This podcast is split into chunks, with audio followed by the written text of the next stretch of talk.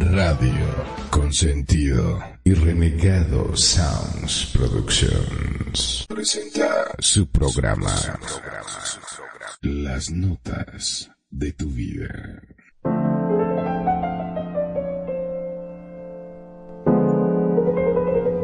Estas son las notas de tu vida con Perfidia, Magnum, Kenia y Renegado. En Radio Consentido, bienvenidos.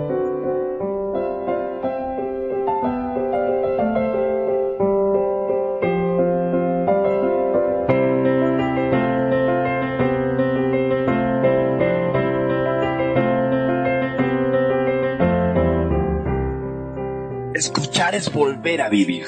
Las notas de tu vida. La música que marcó tu vida y la del mundo.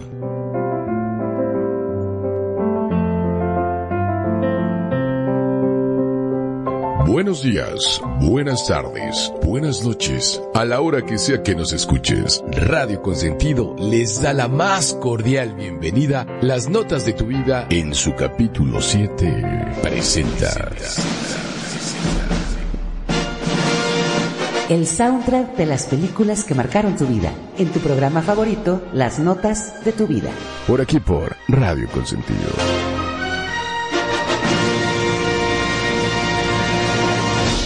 Buenas tardes, ¿cómo están? Público de Radio Consentido, público melómano, público cinéfilo, público pixelfílico, ¿cómo están?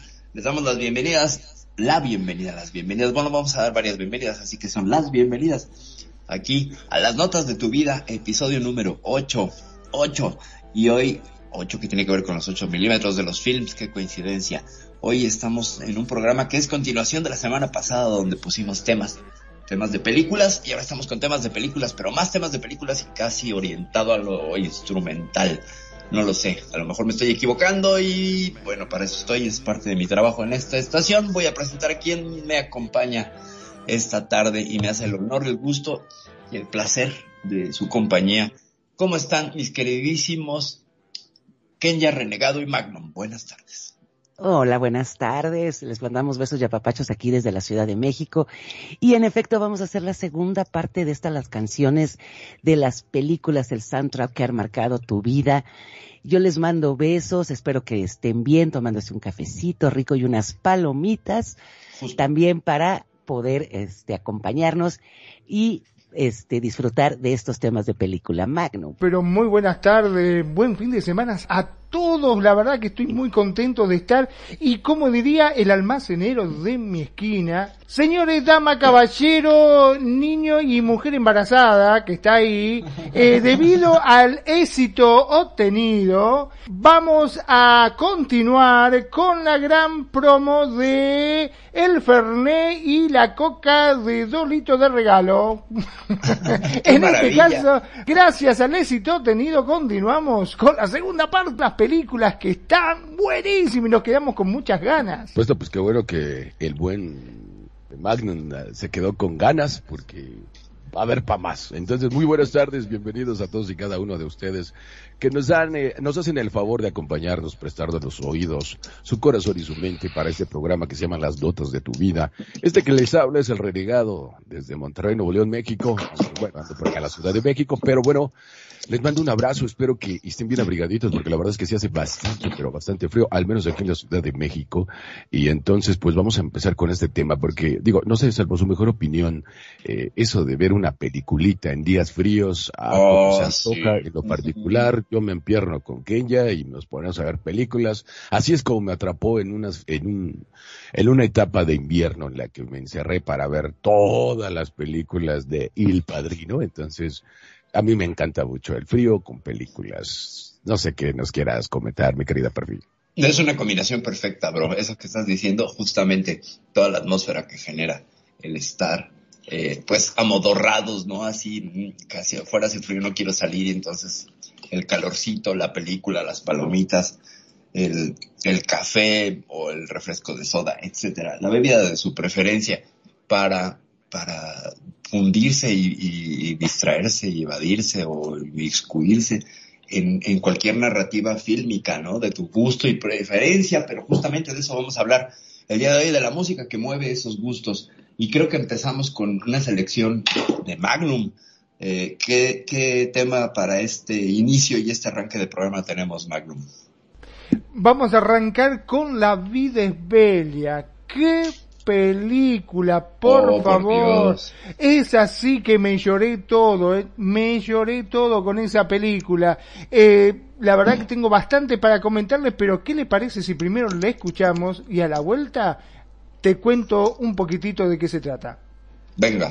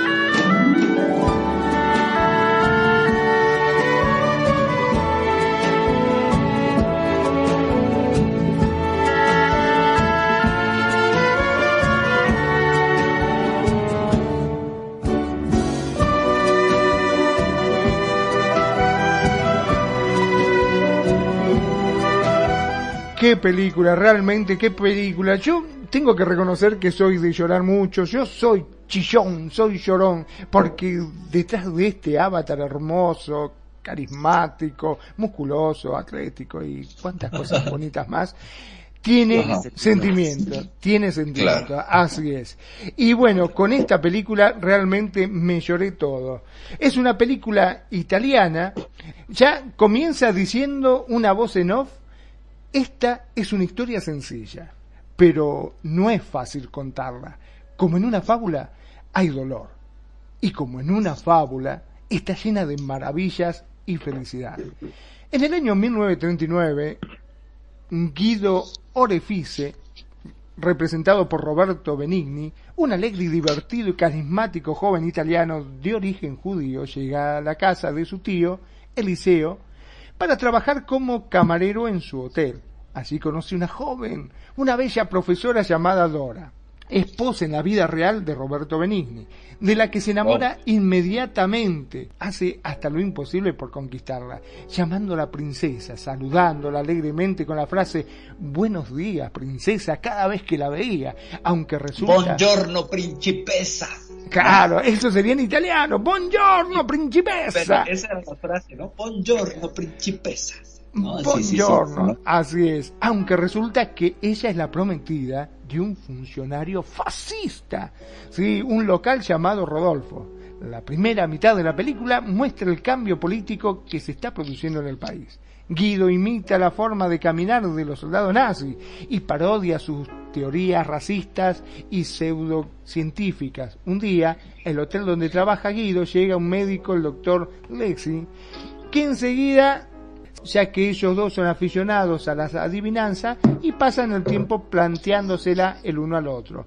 Cuando en el hotel se celebra la fiesta de un compromiso de Rodolfo y Dora, Guido llega y le confiesa sus sentimientos por ella.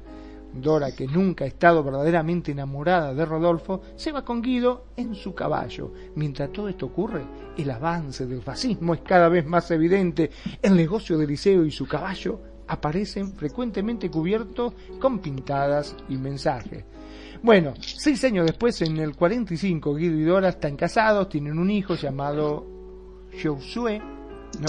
que está representado por Giorgio Cantarini, y a pesar de la guerra y de la invasión nazi de Italia, siguen siendo felices.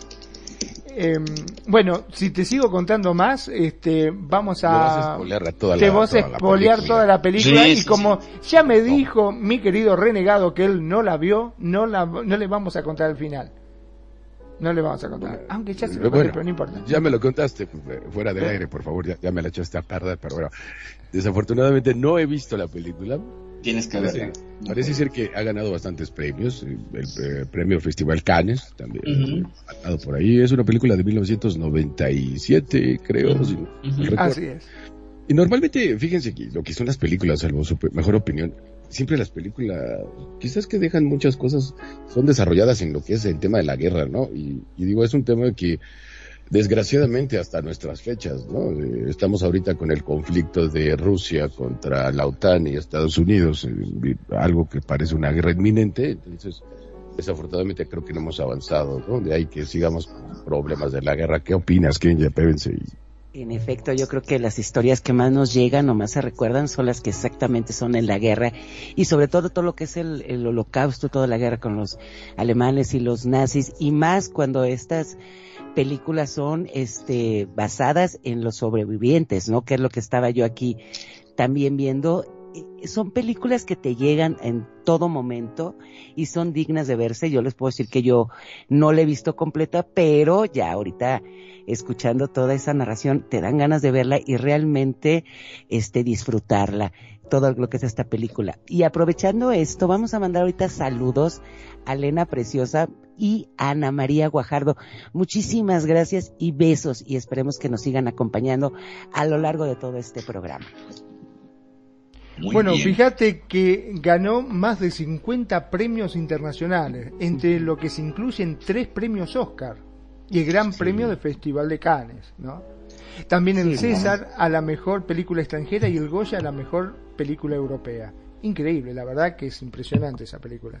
Es para verla, es tristísima. Al que no le gusta la cosa triste, no la veas. Mm, no la veas, porque yo te digo, en moquí como loco, me gasté dos rollos de papel, con eso te. Nos comentan por acá que la ganaste, que ganaste la película, este Magnum, que es una película favorita, esa, nos comenta Elena ya, ya me, tomé la libertad, sobre preciosa, de, compartir tu comentario, de que es tu película favorita también, y que te la ganó Magnum. Así que cualquier asunto con Magnum, ahí le demandas, le regañas por andarse apropiando de películas favoritas. No, no, no. Eh, tenemos después de este esta joya, es que es un peliculón, de verdad tienen que verla. A mí me gustaría que comentara, digo, ya sé que se alargó con toda la, descripción de la película, casi nos las platica todo el buen Magnum, pero digo, a mí algo que me gusta, porque esto se llama las notas de tu vida, no me dijo Magnum, o no nos platicó, la música. No nos compartió, que más allá de la música, ¿qué es lo que le marcó? Es decir, ¿qué cambio tuvo en su vida o qué le marcó esta película para poderla poner aquí? Bueno, realmente la esperanza. Simplemente se trata de nunca hay que perder la esperanza y la fe. Es una cuestión de que la fe, como dice el dicho, es lo último que se pierde, ¿no? Y un poquito de esto también trata de la película, que pese a que esté todo mal, que esté todo terrible, uno siempre tiene que tratar de encontrar el lado bueno y tratar de seguir adelante. Nunca la motivación, ¿no? La motivación para salir adelante. Y eso es muy bueno porque es algo que le podemos compartir a nuestro público, ¿no? Nunca bajar. Yo tengo por ahí una sensei muy buena que se llama Kenya Pevensei que me dice, discúlpame, pero yo soy estúpidamente optimista y me encanta que, sea así porque eh, es, algo muy, muy, muy padre como una persona así porque siempre te da ánimos el seguir adelante por más oscuro que se vea todo. Bueno, pero vamos al siguiente. No sé quién nos quieras comentar, este, mi querida Kenya, de la siguiente película que es tuya perdón, ¿no? Pero antes de que empiece a hablar de su película, si yo me tengo que ver toda la serie El Padrino, Kenya tranquilamente se puede ver esta peliculita. Mire, que a mí me están complicando, ¿eh? Yo me tengo que clavar toda la serie del Padrino completa. Yo voy a ver esa película, la de La vida es bella, y vamos a ver, y claro que sí, tú la, yo la veo y tú ves la de toda la serie del Padrino. Y aparte ahorita con la película que, de la canción que, que me gusta mucho y me marcó, también tiene que ver mucho con este tema, Magnum, es referente también a la guerra. Es la película del pianista. Es una película que mm, me encanta y vamos a, oír, a escuchar el tema y les digo también de más o menos de qué se trata sin espolearla. Perfecto, vamos a ver.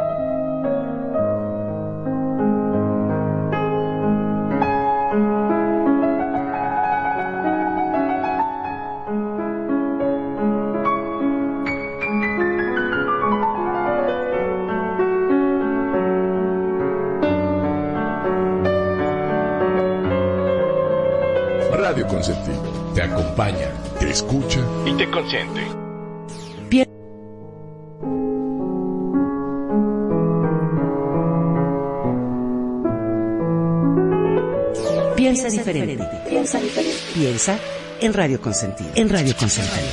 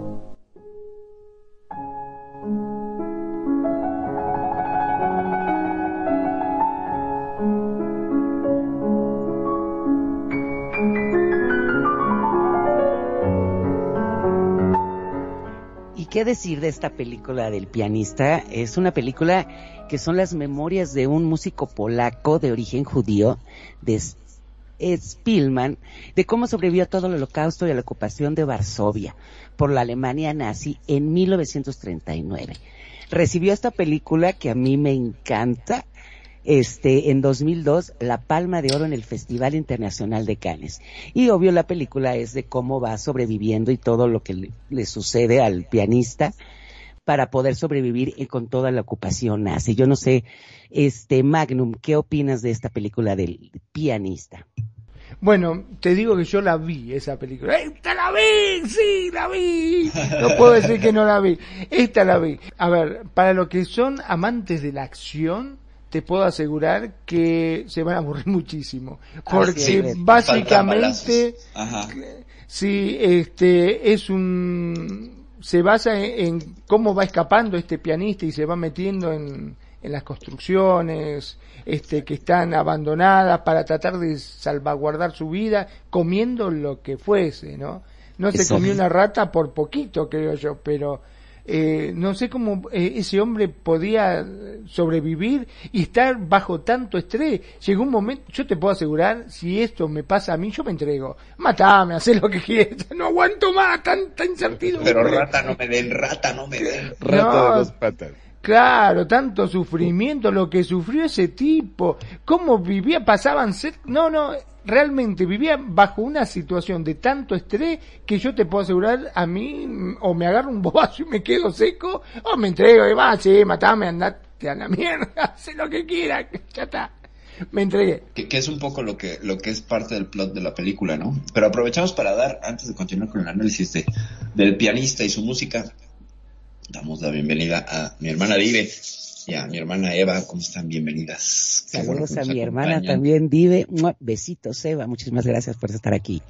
Bienvenida, hermanas de ellas. Porque la verdad exactamente, que... exactamente. Y por ahí también hay otro saludo, eh, que les dejé, este, pues, o creo que sí, sí ya lo hicimos, sí ya lo dimos, ¿verdad? Yo estoy alucinando. Bueno, que ya. Eh, ¿Quién compone la música? ¿Qué nos puedes compartir? Mira, ahí les va. Este, digo, esta película ganó este varios premios.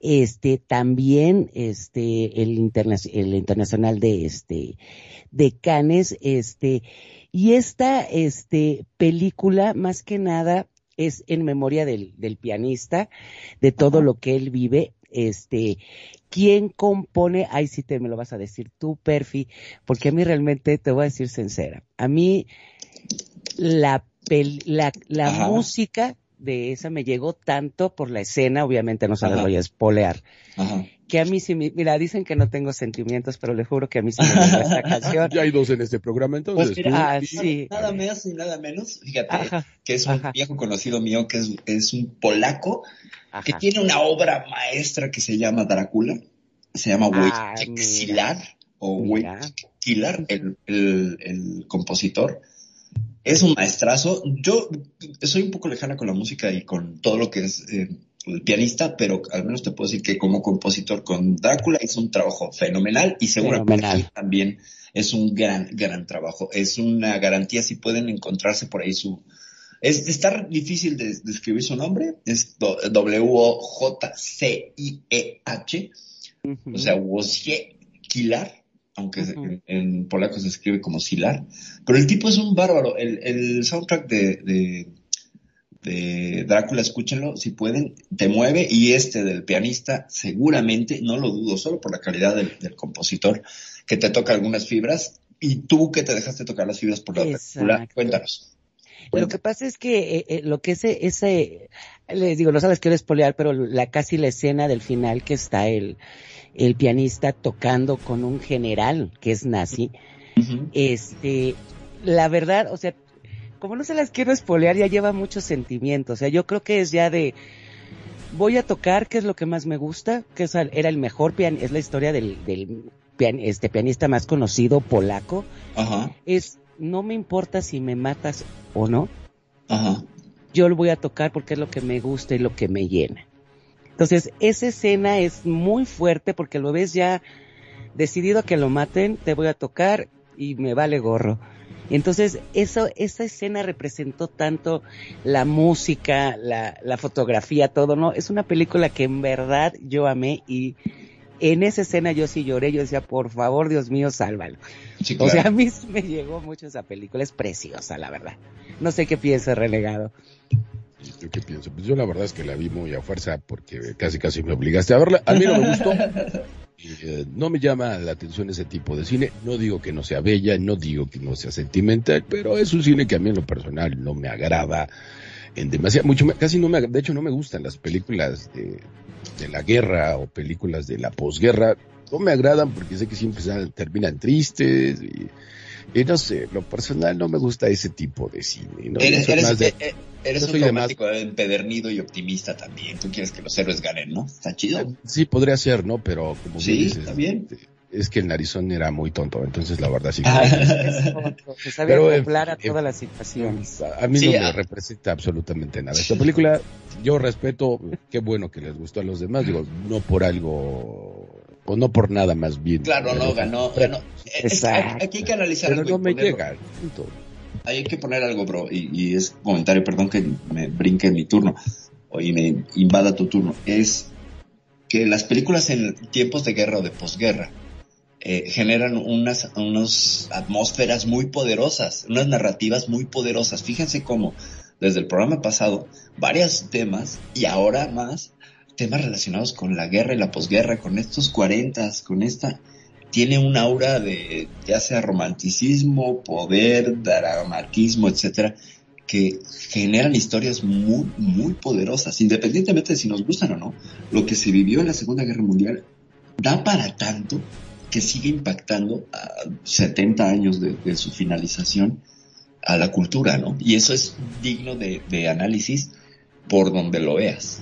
Sea, Exacto puedes citar cualquier película de la guerra y vas a decir, ay, a mí sí me impactó la lista de Schindler. La lista de lo que decíamos del niño del, del eh, pijama, de rayas. pijama de rayas. O sea, lloras también con esa película, o sea, no, no, no. Claro. Sí, sí, eso es una cosa bárbara. La narrativa de las películas eh, de la época de la Segunda Guerra Mundial y posguerra, ciertamente sí, sí tienen ese, ese poder y hay que, hay que reconocerlo. Y los temas que se han compuesto alrededor de estos, de estas obras, pues son igual de poderosos, ¿no? Y eso siempre también es aplaudible, porque están a la altura de la obra, ¿no? O sea, es, es algo que, que, venimos a celebrar aquí con este programa. La música que está a la altura de obras narrativas y visuales poderosísimas, como lo vimos la semana pasada, por ejemplo, con, con la, la película esta favorita que te encanta, Bro, que es tu favorita y que siempre se me olvida, este, en busca de la felicidad, la del lado oscuro del corazón. El lado oscuro. El lado oscuro del corazón, definitivamente, ¿no? Pero vamos a cambiarle de rubro. ¿Qué les parece si nos movemos de, de, temas de guerra que ya tuvimos bastante? Perfi, ¿qué nos puedes decir de tu película que escogiste y que nos vas a compartir? No, venga, yo les voy a traer más, yo les voy a traer más guerra, pero una guerra colonial, una guerra entre razas y una guerra eh, que es una evocación.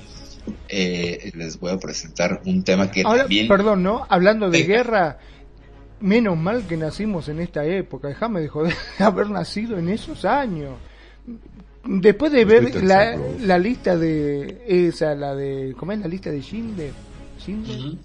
Este, de ver todas estas películas de nazi, de guerra, de lo mal que la pasaban, que no tenían para comer, que un poco más es cierto, como decían, que habían un zapato y con eso se tomaban el caldito, porque la verdad que era terrible el hambruna que se pasaba y lo mal que estaban, que uno dice, gracias a Dios que nací en esta época, hubiese sido terrible, para mí al menos, ¿no? Pero ¿estás seguro? Porque ahorita una guerra con misiles supersónicos, en una guerra que estamos a punto de poder ver de manera eh, como espectadores entre Rusia, Estados Unidos y la OTAN, no creo que sea tan bueno porque nos matan, eh, las armas son más desarrolladas, ¿no? De lo que estaban. Sería terrible, ¿no? Obviamente que sería terrible. La idea es que no haya guerra, esa es la idea. Porque ahora, este, cuando si se llega a armar una guerra atómica sería desastrosos, yo creo que no se salva nadie. No se salva nadie. Estoy de acuerdo contigo. Pero bueno, Perfi, entonces. Eh, les voy a traer una música. Eh, este es un caso rarísimo porque a mí me encanta la música de una película que no he visto y no sé si la vea. Pero el tema es buenísimo. Es el tema del último de los moicanos. A mí me evoca cosas y no lo he visto. Le tengo ese cariño de no quiero arruinarlo o, o va a pegarme más con la película desde que lo escuché dije qué cosa tan hermosa, se los comparto. Esta es una, esta es una obra compuesta en el 92 por Trevor Jones y Randy Edelman que hacen un trabajo maravilloso porque es una mezcla épica entre música latinoamericana y música escocesa con, con gaitas. Échala a andar y terminando regresamos para analizar un poquito de todo lo que te mueve esto que yo no le he visto, ¿eh? se los juro, yo no le he visto, pero cómo me gusta este tema. Qué raro. Por supuesto. Pues vámonos con eso, en esto que es Radio Consentido en tu programa, las notas de tu vida. Vámonos al tema.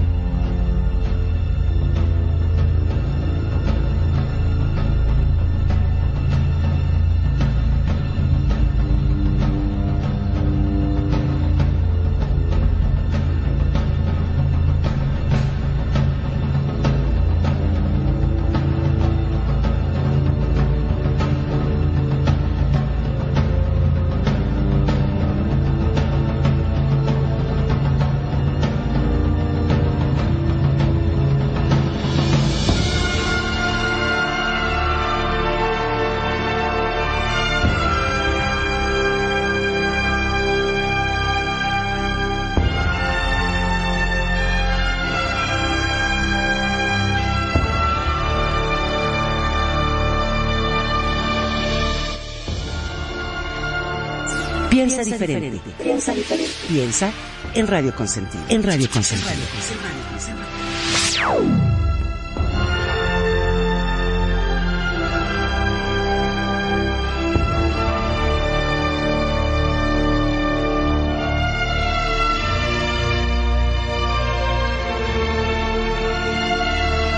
Tú te mereces una buena radio. Te mereces a Radio Consentido. A, Ra- a Ra- Radio Consentido.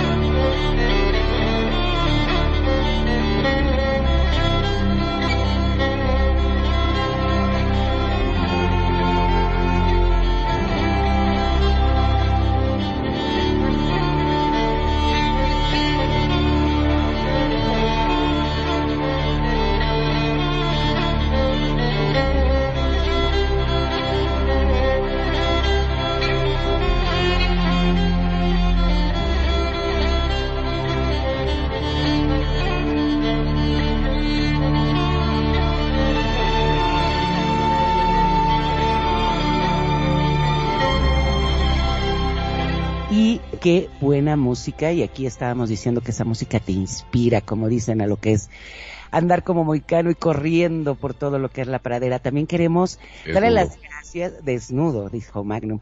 Y queremos darle las gracias a Guide y a Eva. Este, y dicen que también les gusta mucho la película del pianista. Es una gran película que también les hizo durar. Muchísimas gracias. Y queremos también saber sus comentarios sobre esta película, ¿verdad, Perfide? Sí, sí, El sí. último moicano. A ver, mi querida Perfi. Pues nada, aquí es, es creo que el primer caso donde ninguno de los cuatro que estamos aquí tenemos referentes de la película, entonces es súper interesante. Esta vez creo que no nos había pasado, o uno había visto, o dos o todos, pero aquí nadie la ha visto. Y si alguien la ha visto, pues por favor coméntenos, que a mí me mueve la música, Ah, me mueve yo te- ¿por qué? Yo te comento todo, si vos querés, yo te la comento todo. La acción se desarrolla en Estados Unidos. Si ustedes piensan que yo habré Wikipedia y No, lo estoy es- no, no, leyendo, no nah. No, no no, nada que ver, ¿eh? No, Dice que la acción se desarrolla en Estados Unidos durante la guerra franco-india. El comandante inglés Munro, al ver peligro su fortín por el avance de las tropas francesas al mando de Montcalm, pide el envío de refuerzos. Le mandan 1500 hombres. Toma, acá tenés, arreglate, le dijeron. Además de, de las dos hijas de Munro, Alice y Cora. ¿Qué carajo hacían Alice y Cora con 1500 tipos? Quisiera saber yo. Bueno. Entreteniéndolos bailando. No. Sí, imagino. A quienes acompaña el mayor Hayward, prometido de Cora. Ah, ahí, por ahí venía, y sí, con 1500 tipos alguno iba a enganchar, eso era obvio, ¿no? Estos últimos y algunos soldados toman un atajo para llegar antes, para lo cual se sirven del guía del indio Magua, jefe de los hurones. Pero una vez Munro había mandado a azotar a Mangua. ¿Pero por qué, pobre? El indio entonces, para vengarse aquella ofensa, hace internar al pequeño grupo a su cargo en el bosque, donde están al acecho de sus indios, aliados de los franceses, pero se encuentra con el cazador Ojo de Halcón y su amigo moicano Uncas, el último de los moicanos, ambos enemigos mortales de los hurones, y salvan a los ingleses de caer en la trampa. Después de otros incidentes guerreros, el grupo logra llegar al fortín de Munro, sitiado ya por los franceses. Finalmente, ¿qué pasa? no te lo voy a Ah, no contar. nos cuentes, no nos No te lo voy a cuentes, no contar. nos cuentes. Pues excelente, digo, Munra Yo no, sí conozco Monra, es de los. Y aparte, eh, fíjense mi dislexia mental, porque yo Ajá. estaba con- confundiendo la de los últimos moicanos por la narrativa que me estaba haciendo perfectamente bien el buen Magnum, y yo le estaba confundiendo con una película que me gusta mucho, que es de un tema muy parecido, que se llama Danza con Lobos, pero me acuerdo mucho de la serie. Cada que veo una persona que habla rara o que no me entiende, le va a ver, tatanka, báfala, báfala. Entonces, este, me andaba confundiendo, pero no, son temas completamente diferentes, ustedes disculpen. mi- No, Pero no, pero esta- eh, ojo, esa danza con lobo, ¿Cómo perdón, no? eh. Esa danza con lobo, buenísima. A mí me encantó esa película. Eso sí, me tuve que levantar a lavarme la cara cuatro veces, porque casi me duermo. En... por- porque Qué entretenida para lavarte la cara cuatro veces. Sí, sí, sí, era eh, complicada. Este, pero sí, ¿te acordás cuando este se había perdido en una isla? El que le hablaba a la pelota, ¿cómo es que se llamaba? Este, el que le Wilson. hablaba la pelota. Wilson. Wilson, claro, Wilson. que le hablaba a Wilson. Náufrago. El náufrago, exactamente. Ese mismo. Este, más o menos así, viste, queda muy, como muy tranquila la película, que vos estabas esperando que pase algo, así que estabas mirando y ya Y no cerraban nada. Y no pasaba nada, sí. Muy bueno, bien. pues más o menos a eso. No sé qué opinen, si tenemos ahí algún comentario al respecto, si alguno de nuestros radioescuchas han visto la película o quieran... No sé si No, comentado algo, yo creo que ¿no? saltamos a la siguiente. Saltamos a la siguiente. Perfecto, pues eso, ahora me toca a mí, yo soy el más normal de todos. eh, Ajá. Ajá. Sí, claro. Entonces vamos con una película que a mí me, me gustó, la verdad. No les voy a mentir, no fui a verla por, al cine. Por, de hecho, la fui a ver al cine, pero no tanto porque yo quisiera, sino porque me la dejaron de tarea en esos entonces que estamos hablando de 1993. Es una película que se llama Filadelfia, con el soundtrack del maestro Bruce Springsteen, que me encanta, de traer nada más ese cantante. Y este, es una película dirigida por Jonathan Dill, allá en 1993, como les decía. Y ahí, pues básicamente está protagonizada por Tom Hanks y, y Denzel Washington. Es una película que la fui a ver eh, con esa de que, "Güey, tengo que hacer tarea de la, del- yo iba en la vocacional, que es la preparatoria, más o menos, ¿no? Y, y la verdad es que me gustó mucho y, y terminé hasta molesto, ¿no? De la discriminación. Y era cuando estaba el tema del VIH, porque en realidad esta película habla de la discriminación de una persona, este, que se infectó de VIH-Sida y, y de ahí se desarrolla toda la trama. Si la quieren ver, pues véanla, porque en esa misma tarea, y les voy a platicar, me dejaron ver también una película que me encantó también, eh, qué, qué buena profesora, se llamaba Mariana, y este, me dejó de tarea también ver la- una película muy loca que se llama Naranja Mecánica, y entre Wow. ellas también estaba Filadelfia, y me llegó un sabor, me, me, me, me dejó un sabor bastante rico. Y claro, Y- un sabor a naranja.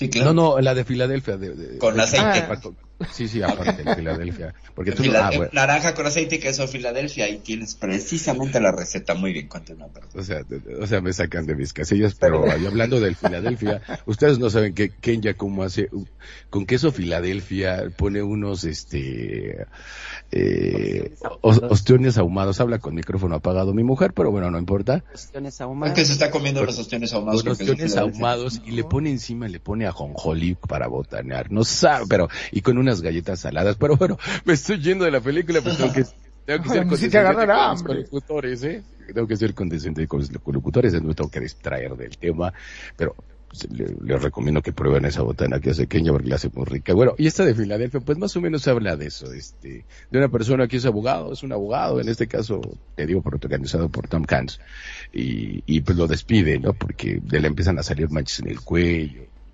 Y entonces empiezan a dar cuenta de que tiene SIDA, como si eso fuera contagioso nada más porque convivieras con alguien, pero a, a mí lo que me dejó de aporte es el, el no discriminar, ¿no? El, el- el no porque, porque de alguna otra manera todos somos, podemos ser obje- obje- objeto de una discriminación y yo creo que eso no es bueno, aunque seamos diferentes. Yo que soy güero de ojos azules, pues no tengo por qué discriminar a los morenitos, chaparritos, ¿no? Entonces, este, yo creo que no se crean, soy todo lo que dije que no era. Entonces, este, todos podemos ser objetos de la discriminación. Entonces, eh, yo creo que hay que ser más condescendientes con nuestros prójimos, ¿no? Digo, es lo que a mí me dejó, yo creo que es una película bastante buena. Venga, pues vamos a escuchar. Vamos a Este- escuchar el tema. Si es Bruce Springsteen, aquí vamos a escuchar. Sí, claro, por supuesto, Bruce Venga. Springsteen. eh, Street of Philadelphia. Radio Consentido.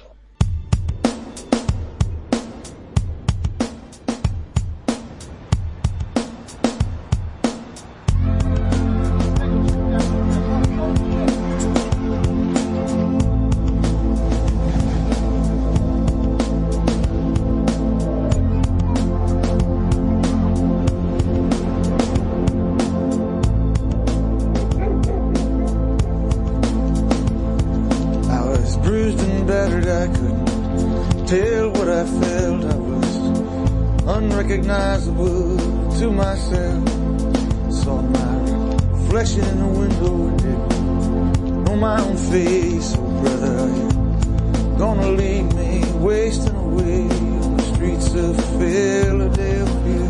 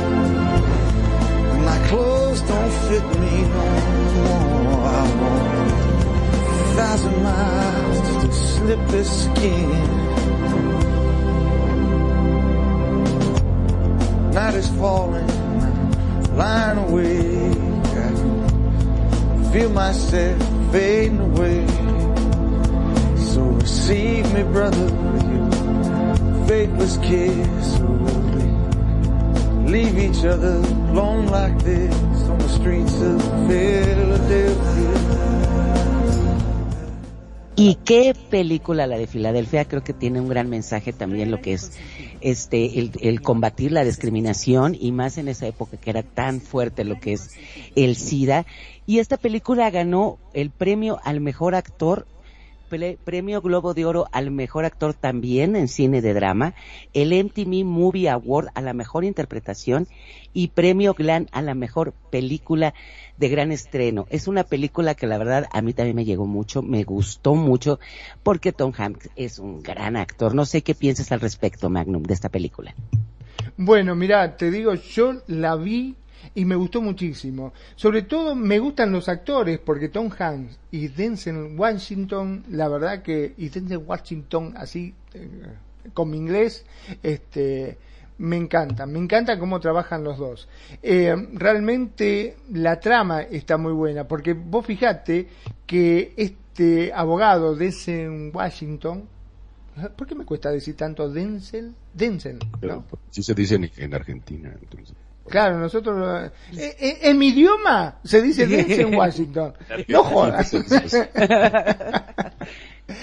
se habla así. Este es un abogado en la cual em, trata de ganarse a través de los medios, mandando tarjeta por todos lados, este, de ser famoso. Y claro, Tom Hanks, que también era abogado, eh, su papel era Andy Beckett, eh, lo va a buscar para que lo represente, porque ¿qué es lo que sucedía? Nadie lo quería representar. Parecía que el hecho de tener VIH era una mala palabra y nadie lo quería representar. Él había buscado por todos lados y nadie.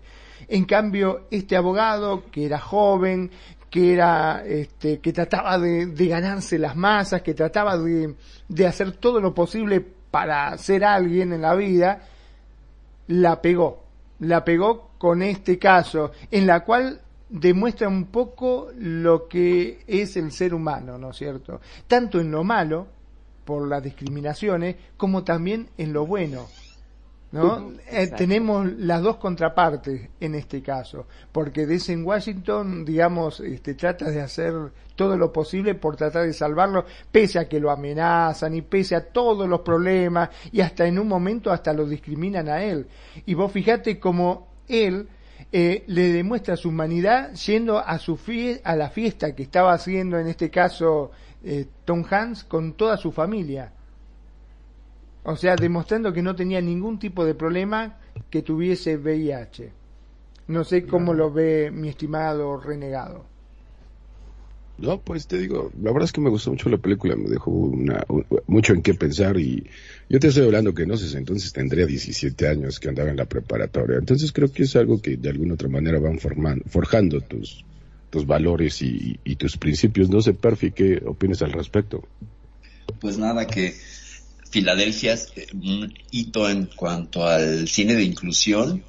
Es una de muchas películas que empezaron a tratar el tema sobre la comunidad LGBT de manera mucho más seria, sin sornas, sin caer en estereotipos de juegos o de, o de cuestiones de paródicas y aborda el tema desde una frialdad y de una, una contundencia que es maravillosa porque mezcla la cuestión legal con una realidad que en los noventas era tangible, había una discriminación tremenda por las personas que tenían VIH, eh, hasta que empezaron voces como la de Magic Johnson, eh, la muerte de Rock Hudson también influyó en que empezara a cambiar la percepción sobre las personas que, que tenían VIH y que se consideraban pues una peste, un castigo divino, toda la ultraderecha opinando eh, como, como si fuera el castigo que merecían los homosexuales, ¿no? Se había politizado a tal grado el VIH en ese momento que requería de esfuerzos eh, para cambiar la percepción y Filadelfia es por supuesto una película que es clave para entenderlo. Y fíjate, a ti te, a ti te tocó y te movió a la reflexión, te invitó a aperturar la mente para no caer solamente en estereotipos de se contagia porque estás junto a la persona, este, vuela en el aire, el virus se te No, absolutamente no. De hecho, es un virus muy frágil. Ahora, perdón que te interrumpa, pero me dejaste pensando y, qué atinado comentario tienes, hermana, porque fíjate que son opiniones de gente ignorante de repente el hecho de, discriminar y ni siquiera estás bien informado. Por ejemplo, el caso que estabas comentando de Magic Johnson, lo que comentan es que fue por una transfusión de sangre. Otros se infectaban también, y digo, está muy documentado el tema al respecto. Mucho era porque en esos tiempos empezó a desarrollar mucho de lo de, que ya venían desde los ochentas, el tema de la cocaína y la heroína que se empezaban a inyectar se compartía en este eh, jeringas y no necesariamente tenían un contacto sexual o, no necesariamente tenías por qué ser homosexual, podías ser adicto, contaminarte, pero ya por eso ya eres apestado de la sociedad. E, ese es mi comentario, mi comentario aportando a, tu muy acertado este, observación. Y, y sumando a tu aún más eh, atinada observación y, reflexión, bro el, el hecho de que se empezó a democratizar el contagio del VIH, es decir, no solo pertenecía a un grupo, a un gueto, sino que a través del uso de las jeringas, de las prácticas bisexuales de algunas personas que no decían nada, entonces tenían sexo con hombres que estaban ciertamente contagiados y que traían hacia la comunidad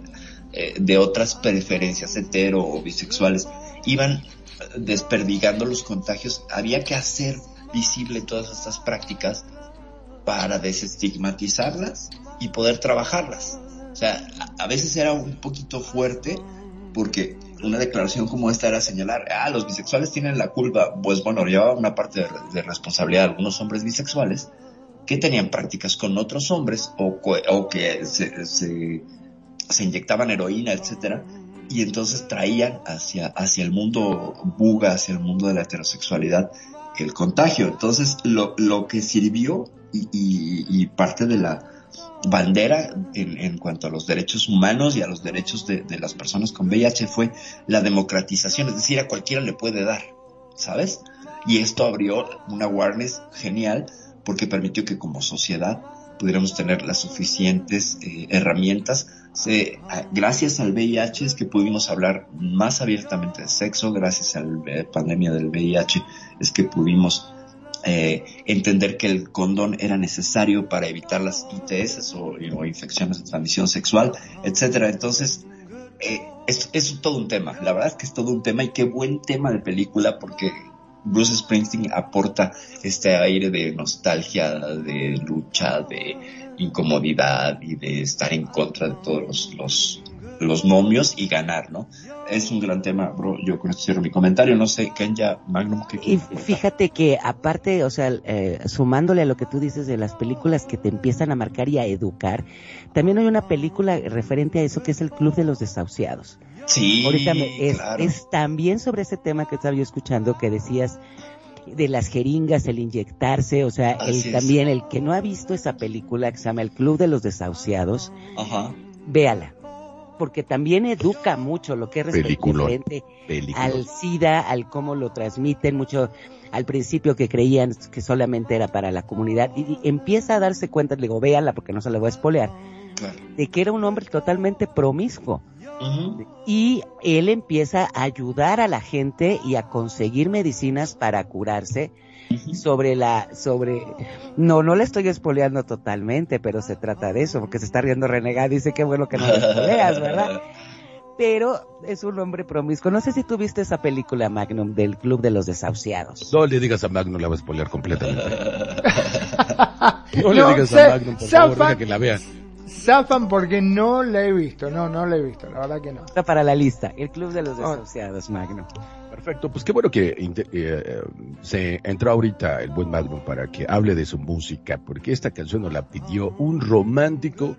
Está, está empecinado en que yo me dé cuenta, yo sé que no, de que él sí tiene sentimientos. Yo desde hace cinco programas le dije, ¿a poco sí tiene sentimientos? Y creo que le ha pegado mucho, porque él escogió una canción bastante buena que a mí me encanta esa película. Magnum, ¿qué nos dices de Ghost, La Sombra del Amor?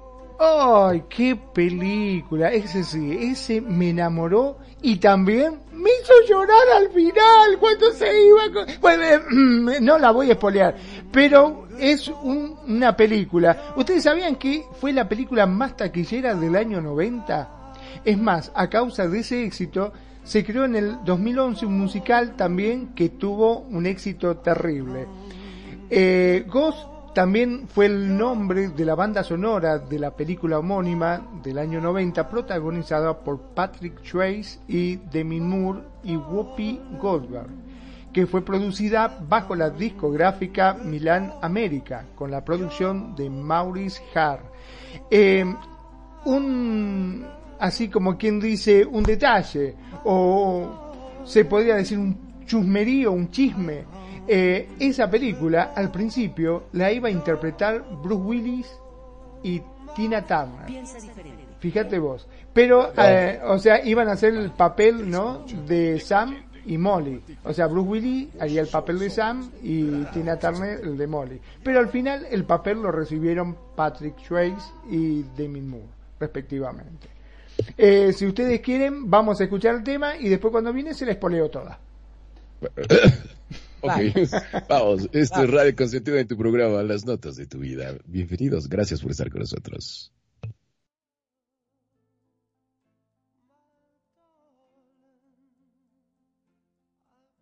Radio Consentido te acompaña, te escucha Y te consiente. como a ti te gusta. Vos somos, somos Radio Consentido. my darling, I've hungered for your touch a long, lonely time.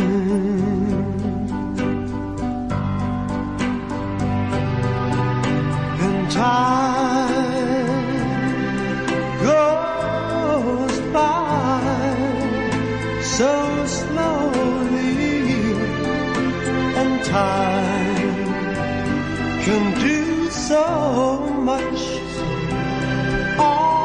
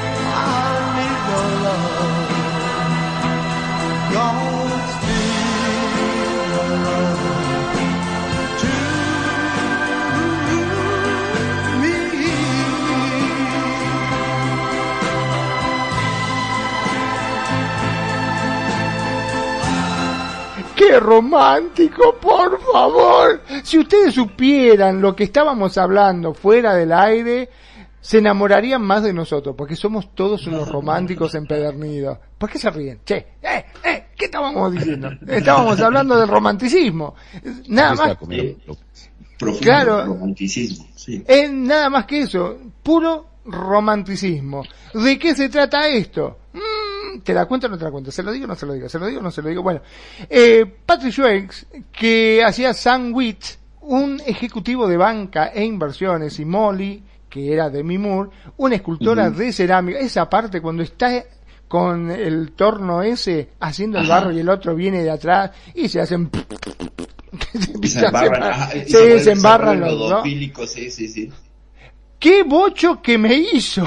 No sabés qué bocho que me hice con esa pe- Lúchalo, Esa parte fue terrible. Qué cosa romántica, qué cosa bonita. Este, tenía unos, unas cosas impresionantes. Aunque voy a ser sincero, la parte esa de cuando va, bueno, pero no, no se las quiero spoilear, la verdad que no. Si ustedes la vieron, aunque es muy difícil, ¿no? Es muy difícil, este, spoilearla porque yo creo que esta película la han visto todo. No creo Sí. que alguien no la haya visto. El único problema de su relación era la incomodidad de Molly por el hecho de que cuando le dice Sam, te amo, I love you, en inglés, ¿eh? ¿no? Casaron esa, ¿no? I love you. Eh, Sí, cosa sí, sí. Este simplemente le responde idem, o sea, igual. No, no puede ser.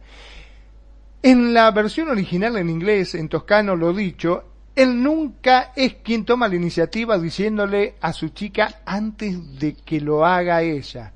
Mm, eso está muy mal, porque viste, ¿cuántas veces hay que en una pareja uno le dice te amo y el otro dice idem? ¿Qué, qué idem? Que te reparió, dime lo mismo, que te vientate quieto. ¿Cómo me vas a decir idem? Es una falta de respeto, me parece, decirle eso. Bueno, una noche mientras caminan a su nuevo apartamento tras la salida al teatro, se- che, ¿lo cuento o no lo cuento? La verdad que estoy con ese... Cuéntalo. ¿Lo cuento?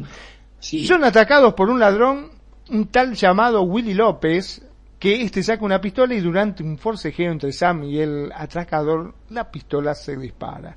Tras el disparo, Sam comienza a perseguir al ladrón, que sale huyendo, aunque finalmente lo pierde de vista. Cuando regrese hacia Molly, hacia Molly, ay Dios santo, ahí se da cuenta de la verdad. El disparo le había alcanzado el corazón y había muerto prácticamente en el acto.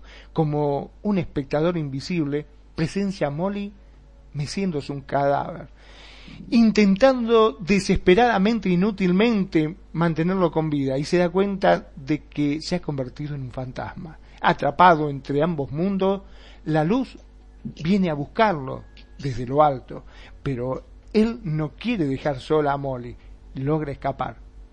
Poco a poco logra hacerse a la idea de que ya no está vivo. Bueno, no voy a seguir porque ya me estoy emocionando y voy a terminar llorando. Es muy triste esta parte. Fíjense que yo tengo una política de vida, perdón, eh, y es muy importante para mí, y por ahí lo, lo escuché en algún libro que leí que decía que nunca te debes ir a, a dormir sin aprender algo Entonces, hoy aprendí algo, y muy importante, que a Magnum jamás le voy a contar un, un secreto porque lo va a decir. Y a otra, quiero que alguien se entere, al primero que voy a ir es con mi mejor amigo, el buen Magnum, para que se. Entonces, ya aprendí algo el día de hoy. Me estás vilipendiando, me estás vilipendiando delante de todo. No puede ser al aire, por favor, yo no soy así. Después chicos les cuento lo que me dijo fuera del aire. Ah, ahora. Exacto. Eh, Perfecto. Kenya, bueno, sí, sí. Eh, esta película, pues bueno, es un hit del romanticismo porque juega con estos dos eh, espacios, ¿no?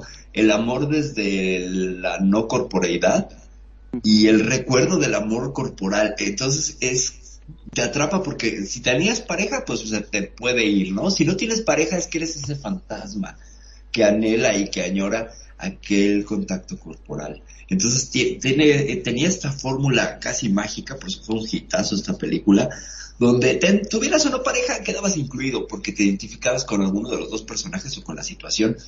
Porque el fantasma, pues es esta analogía también del que no tiene pareja, que está solo y está en la búsqueda y en el anhelo y en el recuerdo. Fíjense cómo encaja perfectamente con alguien que perdió a una pareja, porque él pierde a la pareja. Y, no se da cuenta, ¿no? También es todo este arco narrativo sobre la pérdida de la pareja, no solo sobre la muerte. Y ya para cerrar, para dejarle la palabra a Kenya, eh, yo creo que después de, que- de la intervención de Kenya retomamos este asunto de qué pasa si se te muere la pareja y regresa. Eso es un tema muy interesante. Kenya, por Eh, favor. Es que exactamente lo que platicábamos, o sea, se, se ve, se, se escucha muy romántico, ¿no? Pero como decíamos, imagínate que yo perdiera el amor de mi vida, mi relegado, y que me regresara así, mira, yo creo que a mí sí me da algo. Que a lo mejor después te vas acostumbrando, que como bien decían, es lo único que, que tienes, pero yo creo que la impresión sí es fuerte, ¿no? Y no sé, tendrán que decirnos la gente que nos está escuchando, a lo mejor a unos se le parece muy romántico, otros dirían no, que mejor descanse.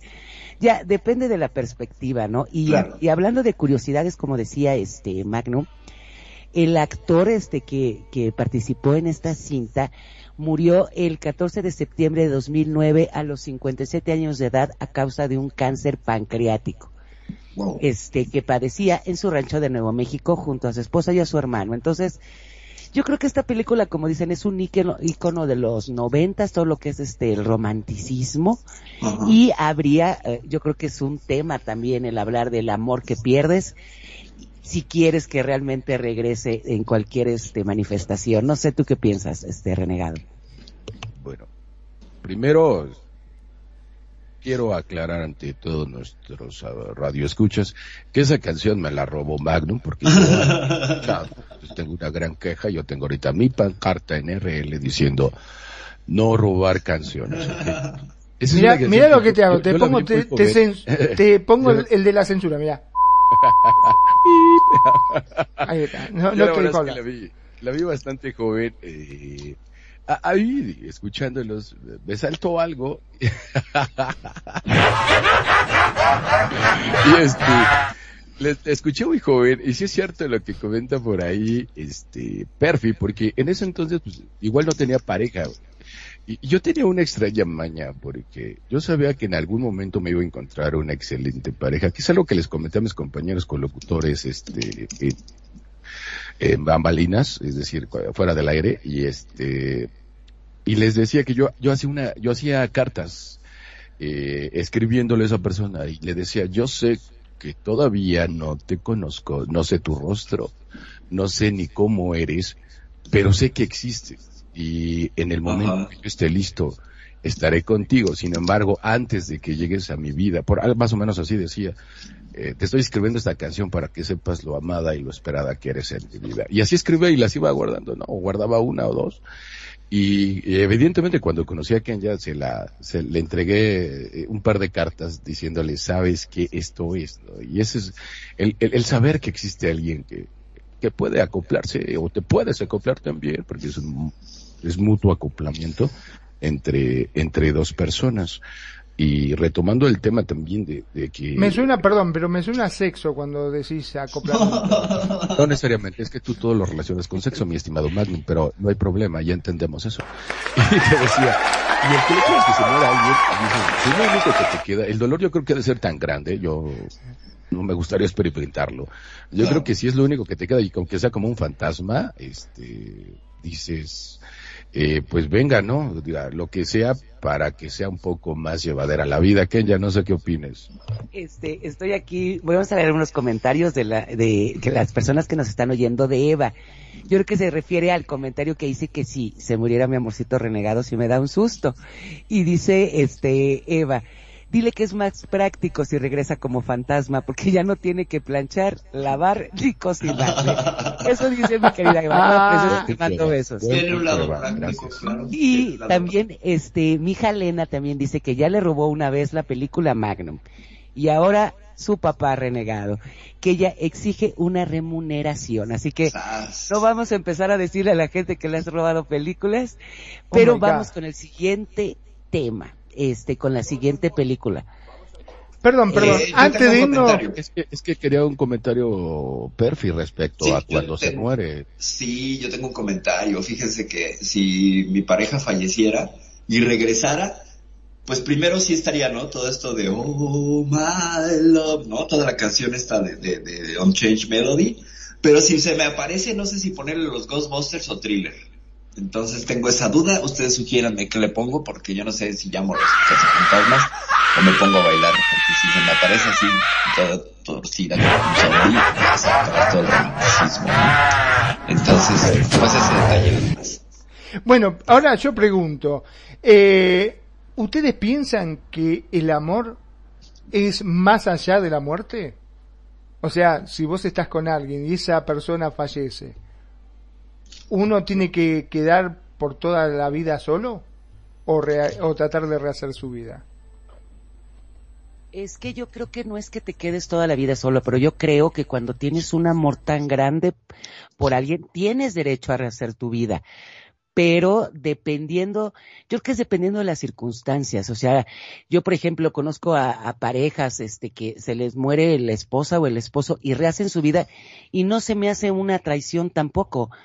¿Por qué? Porque yo creo que ese amor traspasa, pero que tú olvides a esa persona, que realmente amaste, si esa persona fallece, creo que es muy difícil el, el, el que te pueda realmente volver a enamorar. Puede ser que sí, o sea, es que depende, ¿no? De cómo es las personas o, Bueno. o lo que sientan en ese momento, ¿no? Yo te voy a comentar, Kenya, que yo conozco parejas en RL que se va, se muere la pareja y el otro no dura ni dos, Ni dos tres años. meses y Ajá. se muere. O sea, no dura ni, ni dos años, no dura, hay, hay- hay casos en los que yo me he enterado y lo, bueno, lo he visto, que no dura ni siquiera meses y de algo que no tenía detectado, le da algo, yo creo que pues muchas enfermedades está demostrado que son psicosomáticas, se va también, o sea, yo creo que es tanto su dolor que también se va, o sea, también se da. Ahora, yo no convivo mucho con el término de rehacer tu vida, simplemente continúas con tu vida y, y- y es válido tu comentario, Kenya, de que pues, si no, si quieres o te vuelves a enamorar, pues yo creo que está bien, no hay, no hay ahí yo creo que un engaño, sin embargo hay gente que también se mu personas, perdón, que se mueren porque la pareja ya no está. Es que depende, te digo, de la situación. Yo sé, yo conozco gente que nunca más se vuelve a casar. Y hay gente que se casa y a lo mejor tienen otro tipo de cariños. Es que te digo que eso depende mucho de, del tipo de persona, tus, tu forma de pensar, no sé, Claro. o sea, yo creo que es un tema que depende de cada quien, ¿no? De cómo, cómo tome esa situación, porque no es ni malo, y a lo, ni bueno, o sea, o- o sea, es, ya depende, ¿no? Te Digo, yo creo que la gente tiene derecho a seguir su vida, y si no la quiere seguir y guardar ese recuerdo, también es bueno. También es respetable. Sí, claro. No sé qué piensan ustedes. Es, es un tema muy profundo. Yo solo diré que en la medida que tú convives con alguien, ya se los había compartido, no sé si, si en este o en otro programa, eh, tú convives con alguien y tus neuronas espejo reflejan y, imitan la convivencia con esta persona, de modo que vamos guardando una suerte de simulación, un avatar interno de esa persona. Cuando se muere, el, el, el dilema está en qué tanto tú echas a andar ese otro avatar dentro de ti, que es mantener la memoria viva, o qué tanto se va diluyendo. entonces si tú lo dejas ir con todo el amor, que también es soltar en amor, eh, este, esta representación pues se va diluyendo en el tiempo luego ya no te acuerdas, tendrás fragmentos y cosas eh, muy vagas. No quiere decir que no le ames, porque también es parte de un seguir. Como también es válido tener al avatar vivo y tenerlo ahí este, muy presente. No, no digo que ninguno de los dos casos sea este, complicado, a lo mejor genera sufrimiento o no, pero es muy interesante esta teoría de cómo revivimos al otro dentro de nosotros, ¿no? O sea, a medida que tú te acuerdas, la memoria hace que las personas estén vivas, entonces yo creo que el amor sí trasciende más allá de la muerte, porque hay quienes siguen rindiéndole pleitesía a ese amor y que se puede uno casar y seguir rindiéndole pleitesía a ese amor, lo que se toca no se separa, ya me callo, continuemos. Y es algo que dice por ahí Lena, ¿no? Respecto a, a, un comentario que nos están haciendo Lena al respecto de que sus tíos o abuelos les pasó una situación así parecido, ¿no? A Mira, que no, no, no sobreviven, o sea, es tanto el dolor y, el pesar y el, y el penar que dices, ¿sabes que yo para qué diablos estoy aquí si ya no te tengo a ti? Yo creo que a mí me pasará eso, definitivamente. Y Sí, independientemente de que de que tenga que seguir planchando y lavando vivo, pa- yo me voy con mi Kenia. No, y aparte- Y ahí le plancho donde tenga que irle a planchar en. Y lo que dice aquí Lenita, ¿no? Mi hija dice que sus tíos abuelos, su tía abuela se dejó morir porque ya hacía 10 meses que había fallecido su esposo y estuvieron juntos 70 años. Entonces yo creo que ese es el amor que dices, no, no conciben la vida uno sin el otro, ¿no? Es, es un tema, ¿no? Tal cual. Realmente esto. Tal Ya no cual. es vida. Exactamente. Mira, en el caso de mis papás, en el caso de mis papás, mi pa- cuando falleció mi mamá, a los cuatro o cinco meses falleció mi papá, es como que se dejó ir directamente, no, no, eh, le cambió totalmente la vida, fue, fue terrible. Este, realmente, bueno, ellos habían cumplido 55 años de, de casados ya, ¿no? Wow. Eh, sí, demasiado. Seguimos, seguimos para no, no ponernos No entrar en cosas tristes. Claro, este, Sí. claro. Y, y bueno, yo voy a poner la voz gruesa porque el siguiente cantante que viene, wow, ese sí señor, es una película de, de Kenya. Pero sí, rápido, si nos das la introducción, Kenya, por favor. Ya saben que a mí me encantan lo que son los mafiosos, los... Esta canción es de Goodfellas, que también tienes que verla si no la has visto, los buenos muchachos. Y esta canción, esta canción, esta película trata, este, mira, ¿qué tal si oímos el tema y más o menos les cuento, este, para que vayamos, este, al punto exactito? Perfecto, vamos al tema. Esto es Radio Consentido y su programa Las Notas de su Vida. Gracias por estar con nosotros. Oh, yeah.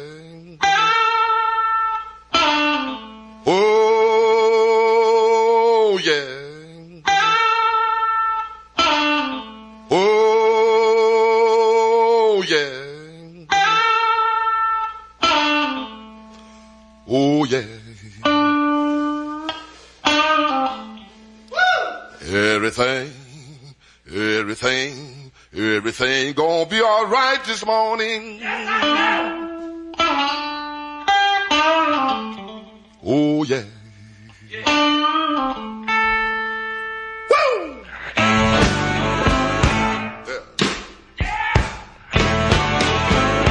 When I was a young boy, at the age of five, my mother said I was gonna be the greatest man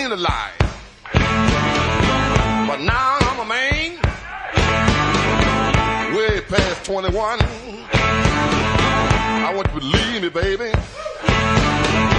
I have lots of fun. I'm a man.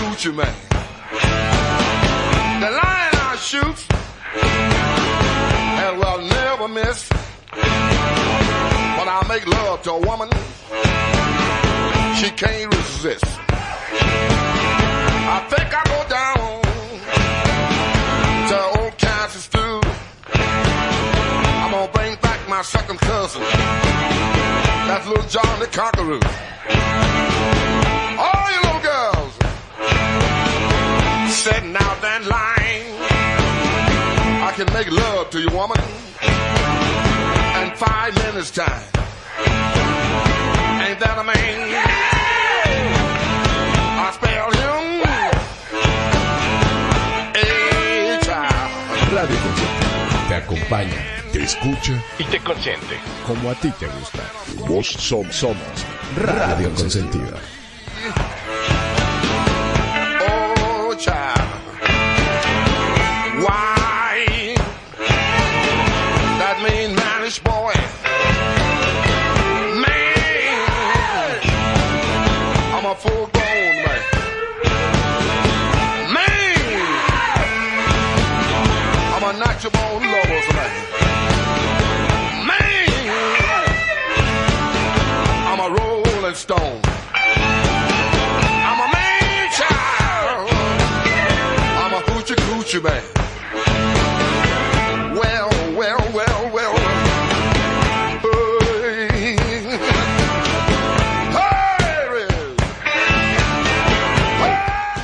Y como podrán darse cuenta, a mí mis películas favoritas siempre son mafiosos, asesinatos. Y esta, canc- esta, esta película tiene escenas muy buenas y actores. Todos los Sí, sí, véanla, son muy buenas. Este, está protagoniz- protagoniz- protagoni- pro- bueno, Sada, perdón, ya me Salen, por, salen. Por Robert De Niro, Joe Pesci, Ray Liotta, Paul Sorbino y Lorraine Bracco. Hay una frase de esta película que es así muy característica, que dice este, el actor principal que es la historia de Henry Hill, que dice, yo desde que me acuerdo siempre quise ser un gángster. Está basado en hechos reales y, y también nos envuelve todo lo que son los mafiosos y cómo él para salvarse tiene que ir en contra de todas las que son los más importantes de la mafia. Esta película, este, la hizo Scorsese y también, este, es el, Scorsese fue el que hizo el de Casino, El Lobo de Wall Street, no sé si la vieron. Sí, claro. Es, es muy bueno en lo que es el tema de, de este, de mafiosos y no sé, a ver, Perfi, Magnum, cuéntenme si, ¿qué piensan de estas películas? Pues mira, yo rápidamente, eh, aquí me llevo yo, me quedo yo con la actuación de Joe Pesci, se lleva la película, se lleva la película, pese a que Ray Liotta, bueno, con esos ojos siempre ha sido un actor muy, muy enigmático. Me parece que Joe Pesci en el papel es como el soplón, ¿no? Este Joe Pesci en, en la- eh, eh, se lleva por, por las tensiones y todo, era como, creo que se llevó el Oscar al mejor actor secundario esa vez. Así es. Eh, eh, las películas de intriga, de intriga donde el crimen, la mafia y todo, ah, que son estas narrativas tan tensionantes, tan actuales, tan cercanas, eso es lo que, lo que tiene de poderoso el cine de los mafiosos, que es algo que en este mundo actual te lo puedes encontrar en la esquina. ¿no? Y, y es, algo- es como un cine de vecinos, ¿no? De, de gente que ya, ya no está tan lejana, ¿no? Antes sí, sí eran así los mafiosos que estaban en el centro de tu ciudad. No, ahora ya como que se ha democratizado más la cosa. Pero es es un cine que es infaltable. Ah, hay, hay una serie de películas que son unas joyas, los del padrino, los infiltrados, estamos hablando de Los los Intocables. intocables. Sí, todos tienen que empezar con un in, ya se dieron cuenta, los intocables, los Casino. inrascables, como salían en Don Gato, los inrascables, por supuesto, eh, Montecasino. Hay, hay una serie de, hits, pero esta película de Buenos Muchachos también marcó una época porque le dio una narrativa muy ágil a este cine, como que la revolucionó. Antes de eso se tardaban más las películas en- en mostrar el plot y esta es acción, aunque no haya acción de balazos, pues, eh, a, a un ritmo muy contundente. Magnum. Bueno, una de las cosas que siempre me ha llamado la atención de este tipo de películas es que siempre se habla de códigos. Siempre, cuando se trata de mafia, siempre se habla de códigos y eran estrictos y se respetaba y por sobre todo la familia era intocable.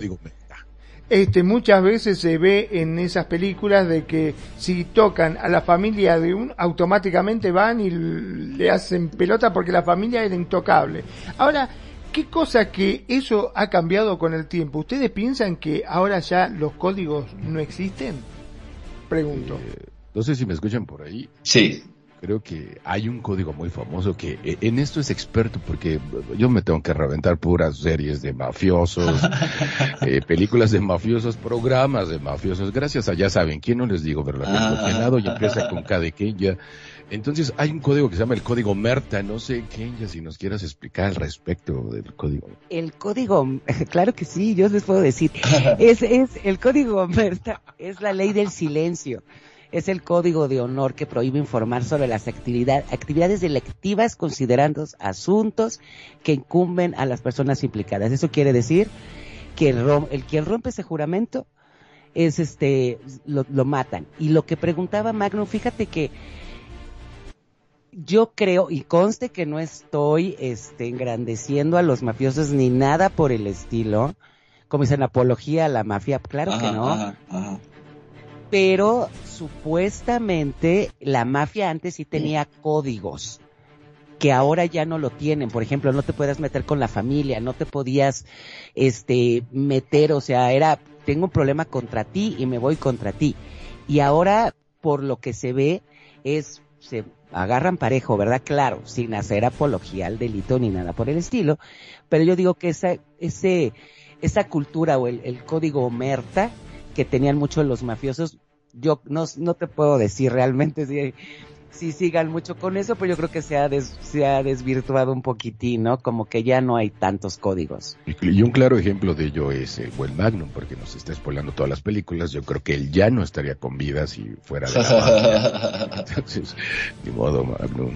Eh, ¿qué, ¿Qué podemos hacer al respecto? ¿no?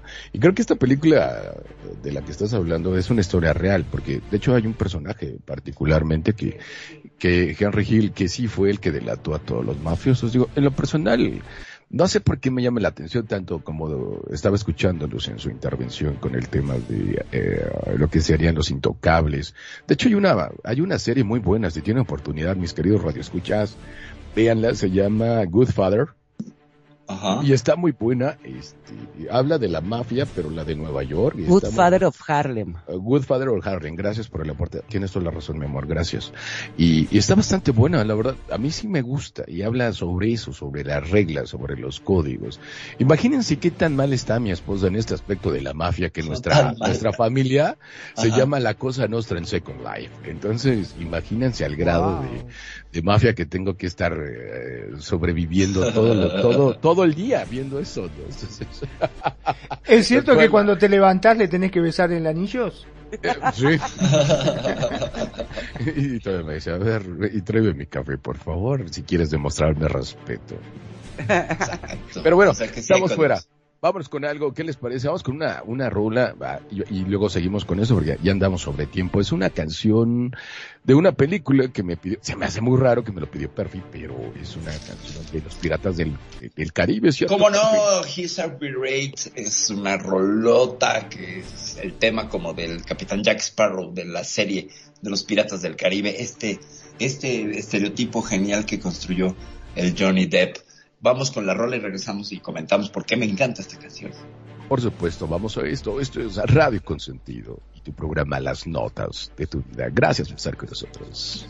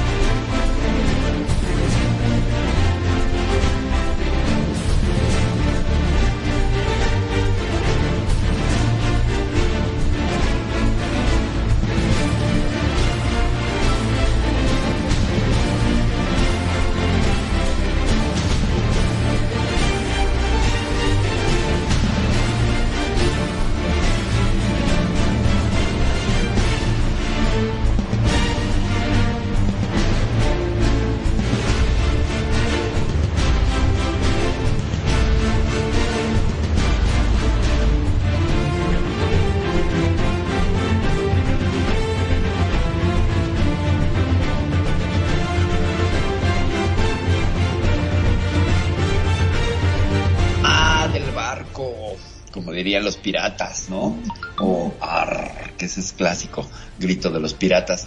Este es un temazo compuesto por Klaus Badel, gallo por cierto, y Hans Zimmer, que en 2003 sirvió de, de tema para los piratas del Caribe. ¿Qué tiene? Suena a pelea de barcos, suena a, a estos chantis de los, de los, así se llaman chantis, sí chantis, que son eh, las rolas que cantaban los piratas en las en los bares en- cuando llegaban a Jamaica y se ponían a beber para compartir los los los tesoros.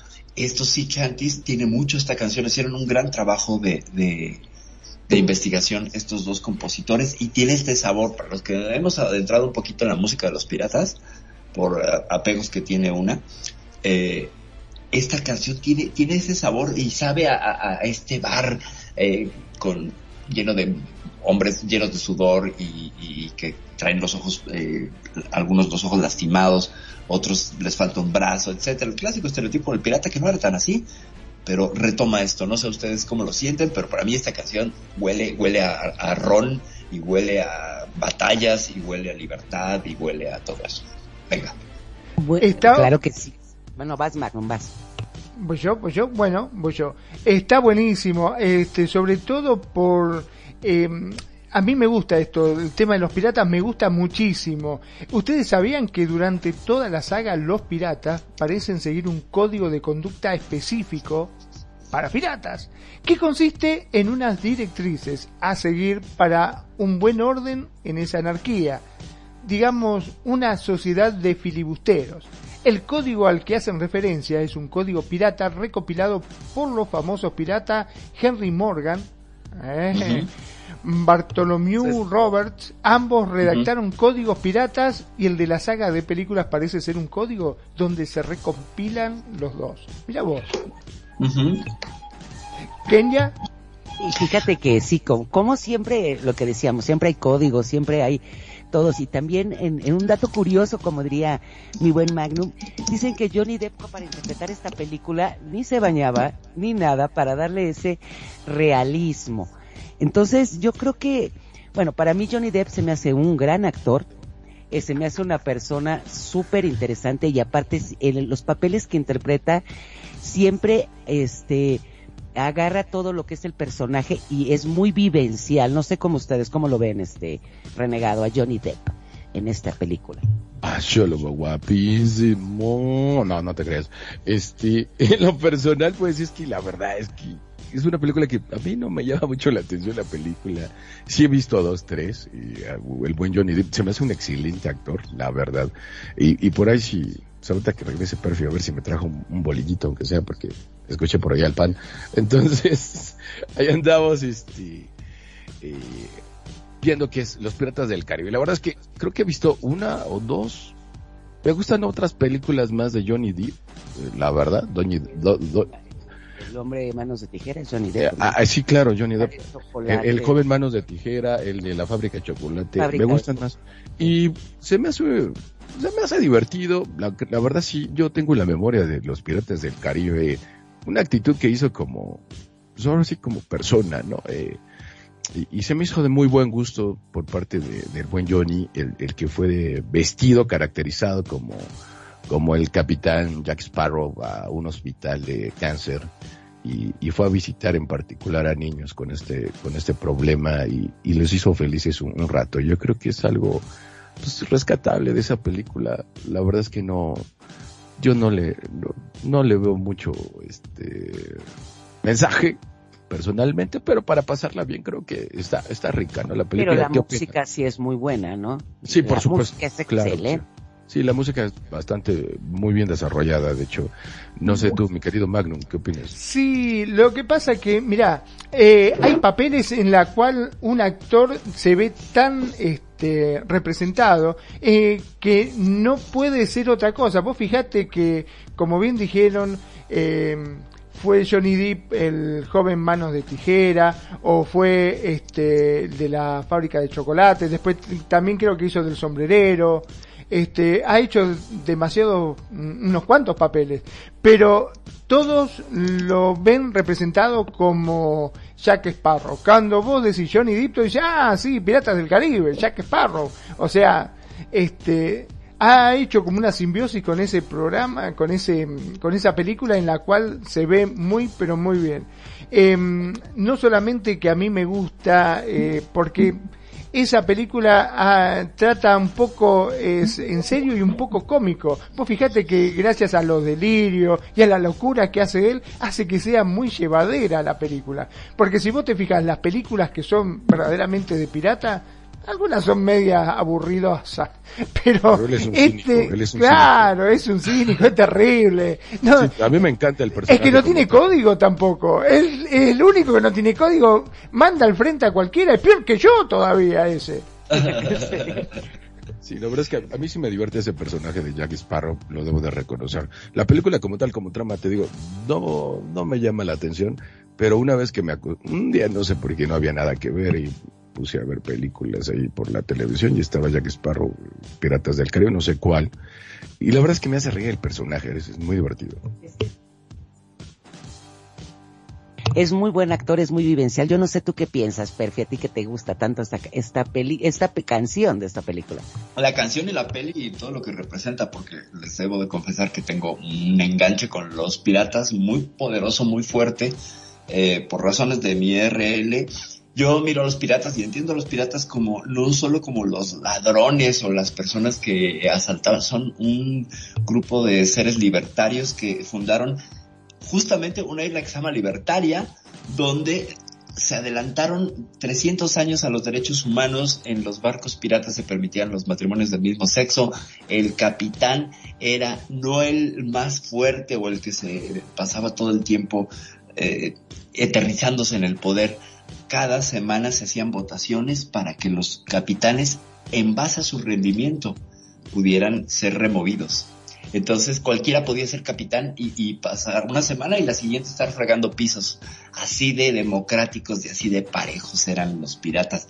Y tenían un montón de reglas, por ejemplo, no permitían a mujeres en, en, en los barcos, no porque no pudieran hacer los trabajos, sino porque ellos sabían que estaban arriesgando su vida y consideraban que las mujeres deberían de pertenecer a la tierra donde estarían más protegidas, había menos peligros, porque finalmente subirte a un barco era entregarte a algo que se podía hundir en cualquier momento. Entonces respetían, respetaban a las mujeres a ese grado, o algunos, no todos, no todos leían estos códigos, pero sí, verdaderamente los piratas, si uno se pone a leer y a indagar, es un tema mucho más allá de lo que nos han vendido como estos ladrones o los filibusteros o los que no, no, no. Y además tenían una visión política. Les escucho. Es que sí es cierto, yo te voy a decir una cosa aquí, hablando de ya de mi vida personal, yo me acuerdo, mis mis abuelos eran piratas, o los tatarabuelos. Wow. Y mi mamá siempre nos vendió la magnífica idea de que teníamos castillos en Irlanda, ¿no? Ajá. Obviamente, la familia de mi papá, cuando oía nuestros cuentos y nuestras historias, siempre nos dijeron, no, o sea, cálmate, ¿eh? o, o sea, tus parientes eran como rateros en barco y algunos cuernos. Porque aclaremos, aclaremos. digo, no, Tronaron, no tronaron todas mis ilusiones no- de un barco y mis castillos en Irlanda. No voy a ventilar los apellidos de mi mujer, pero la verdad es que son apellidos complejos de pronunciar. Dicho, lo, lo que sí les puedo comentar es de que son tan complejos sus apellidos, porque pues sí, evidentemente viene de, bueno, su, todo su, eh, sus antepasados son europeos de Kenya. Mm. Este, el tema es de que ni CURP tiene, porque no supieron escribir bien sus apellidos. O sea, yo me, yo me tardé un ratito en, ¿cómo te apellidas? ¿En serio es verdad? ¿Por qué no puede ser López o puede ser un García o por qué no puede ser un Ibargüengoitia? Pero, o sea, sí está complejo. Ni ¿Qué te CURP tiene la pobre, ya, ya tiene creo, Ya pero no sabe ni escribir sus apellidos. La Este, gente. La gente, yo sí.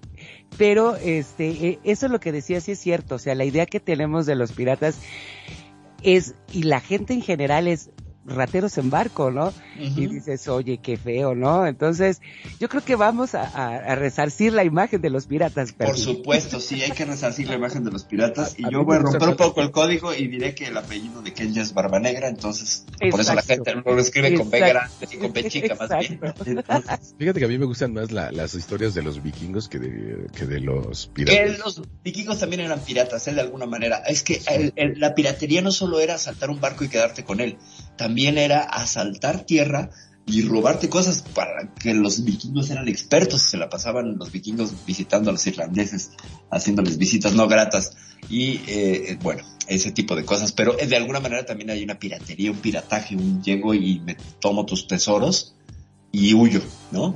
Eh, eh, o sea, el pirata no, no va a matar, va por una cuestión económica. Y, y esta idea de que llegaba el barco pirata y entonces te cañoneaba hasta hundirte, no, ellos lo que querían era tu barco, entonces te subían. Si había esclavos en tu barco, fíjate lo que hacían, eh, qué avanzados. Les decían a los esclavos, cuando llegamos a tierra tú eres libre de irte o quieres trabajar aquí en el barco, como veas, carnal. Aquí te vamos a dar una parte porque siempre eran estrictos. En el botín se repartía partes iguales. Y así fueras el capitán te tocaba lo mismo que el que fregaba los pisos. Lo mismo.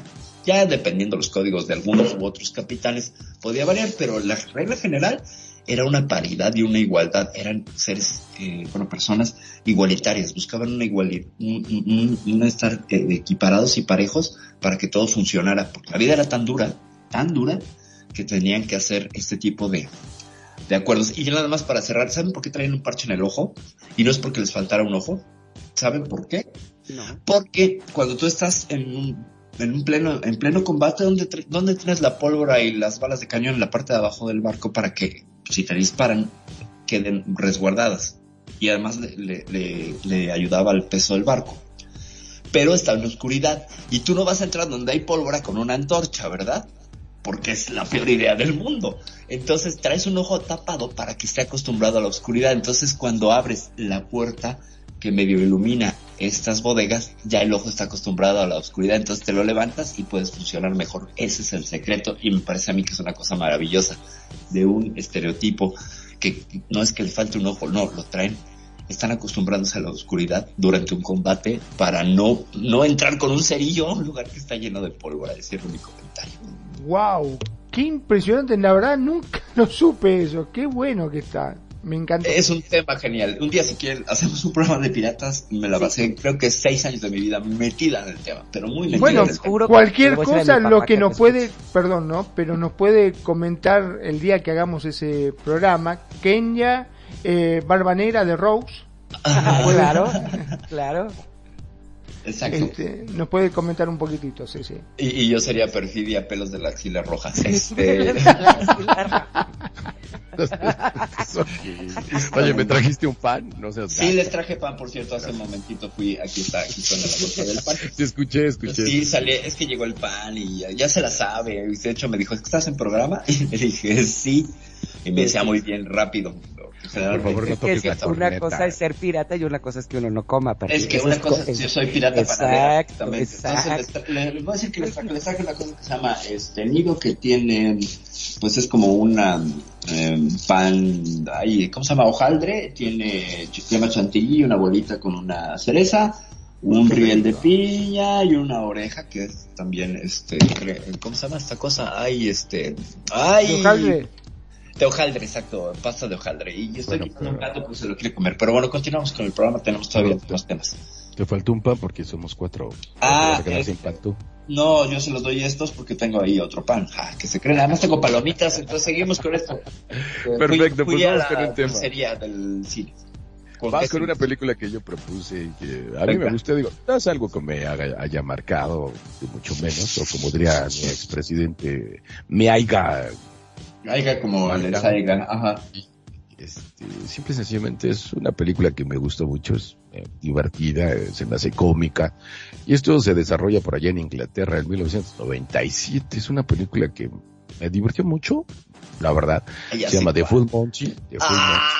Qué Y- habla sobre la historia, pues sí, la verdad es que es, es- es verdad, de, de gente que en algún momento pues ha estado mal, porque eh, uno es la clásica historia quizás entre, ya sabes, el, el chico gu- guapo, galán, que es un perdedor y la esposa se va y se queda con el hijo, y se casa con alguien millonario, la clásica de un señor que, pues que ya es adulto, tiene, no sé, échale unos cincuenta y tantos, setenta años, sesenta años y, ya pasaron sus mejores épocas según él y, y, y, pues también tiene ciertas problemáticas, otro que pues nunca lo habían pelado como tal, es gordito y todo, otro que es un, un personaje que es este eh, de, color y, y todo eso, entonces eh, a final de cuentas toda la historia se desarrolla en personas que están desempleadas para acabar pronto y empiezan a hacer un proyecto, entonces eso es Full Monty, la canción se llama Hot Stuff, esta canción la conocen porque la conocen, vamos a eso y regresamos con los comentarios, ¿les parece? Esto es Radio Consentido.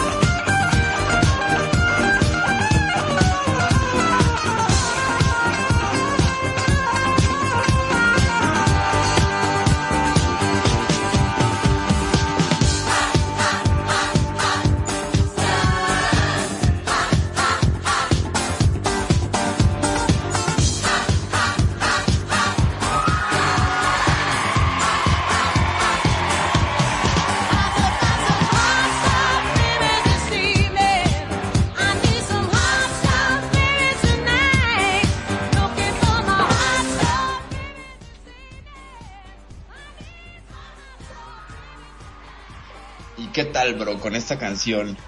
¿Qué nos puedes compartir? De Full Monty es una maravilla, es una belleza. Claro que sí, pues, ¿qué te digo? Pues ese tema es Hot Stuff de la película Full Monty. Es una película realmente de comedia que a mí, nunca la había visto, pero eh, me decían los mis mismos compañeros de la universidad, ¿por qué nunca has visto Full Monty? Digo, un día que no tengas nada que hacer, eh, échatela, es, es comedia, pero un tantito ahí medio dramática, porque habla de gente, como les estaba platicando, que se queda con sin empleo, algunos otros ya no están en sus mejores días como para eh, conseguir trabajo, algo otros no son tan agraciados y, y de alguna otra manera te, te, levanta el ánimo porque buscan una manera y qué mejor manera que bailarle a las mujeres, ¿no? Haciendo striptease. Es una, una comedia bastante interesante. Es una joya, ¿no? Se da en la Inglaterra de los ochentas, ¿no? Está ubicada. Es correcto. Con, con, una crisis, este, sobre todo en un pueblo donde, donde la crisis pues les pega terriblemente, ya no hay empleos y estos hombres se encuentran ese nicho de mercado y bueno, esta canción de Diana Ross que es una maravilla porque es el tema con el que ellos tenían su coreografía y hay una escena icónica que no es spoiler porque todo el mundo la conoce, bro, ¿de qué se trata la escena del banco? No, sí, lo, bueno, es que hay, hay, muchas escenas. A mí la que más me encanta es cuando están haciendo el casting y de repente la están grabando y, y, se los llevan todos a la cárcel porque, sí, o sea, porque están ahí y, y, aparte, no, no estamos haciéndolo como no, aquí está tu video y están todos encuadrados bailando en calzones. Pero estaban desnudos, pero están en calzón bailando, pues se los llevan y todos ahí con, con su taparrabo ahí, y, ah, qué frío y, y todos, ¿qué, ¿qué estás haciendo? No, pues nada. Exacto, porque además tiene una maravilla esta película que creo que ya lo comentamos y no sé si están ustedes de acuerdo conmigo. Hace que la gente que no es, entra en el estereotipo, el canon de lo atractivo o de lo sexy, se sienta sexy y atractiva. No sé qué opinas, Kenya. Exacto, y esta, exacto. Yo creo que, como dices, esta película da, eh, eh, aparte que es muy divertida, es no va con todo lo que es los cánones de, estar de estar bailando, o sea, los hombres muy guapos, muy sexys, sino esta esta película te demuestra, como dicen, de, de personas que estaban despedidas, empiezan a buscar este trabajo y cómo lo consiguen y lo logran, ¿no? ¿Por qué? Porque también esta película es este que, o sea, lo que dicen que, que lo hicieron era para marcar que eran como los, los trabajadores británicos víctimas de la política ultraliberal de los primeros ministros Margaret Thatcher y John Mayer. Era mostrar cómo los procesos de los, cuando fue los asalariados eran despedidos, Ajá. era para recuperar su dignidad. Y esta película, en verdad, la que no lo haya visto, véanla, se van a reír van a disfrutar mucho, mucho, lo que es el soundtrack y también se van a reír mucho, ¿o no, mi querido Magnum? ¿Qué piensas? Eso es así. Mira, yo lo que le voy a decir, algunas notas de color con respecto a esta película, que no la vi tampoco, que lo voy a tener que poner a mi larga, larga, larga, larga lista de películas. Yo calculo que voy a tener que estar un año por lo menos encerrado mirando películas, pero bueno, al menos la voy a pasar realmente bien. Dice que toda la película fue rodada en Sheffield, en Inglaterra, y en Ajá. ella se presentan espectaculares tomas panorámicas de los lugares e hitos más representativos de la ciudad, mostrando además algunos detalles. El título de la película es una frase de uso generalizado en Reino Unido, que significa absolutamente todo o completo, empleándose indistintamente las frases. En la película, los personajes la utilizan para referirse al grado de desnudez que presentarían en el show, como caballo que en escena le replica a sus colegas, a mí nadie me habló de un desnudo total. La película tuvo un gran éxito de taquilla, de hecho fue nominada a cuatro premios de la Academia, incluyendo al de la mejor película, pero lamentablemente fue eclipsada por la gran ganadora de los premios en el 97, que fue nada más ni nada menos que Titanic, obteniendo solo el Oscar a la mejor banda sonora. En el 99 se realizó una versión española de la misma película con el título Se buscan Full Montys. En el 2000 ya los lectores de la revista Total Film ubicaron de Full Monty de Full Monty en el lugar número 49 de la lista de mejores películas de comedia de todos los tiempos. Y en el 2007 fue declarada la segunda mejor película de comedia británica de todos los tiempos. Mirá vos qué importante. Muy, muy alto, ¿no? Un tono sí. muy alto. Es una joya, de verdad.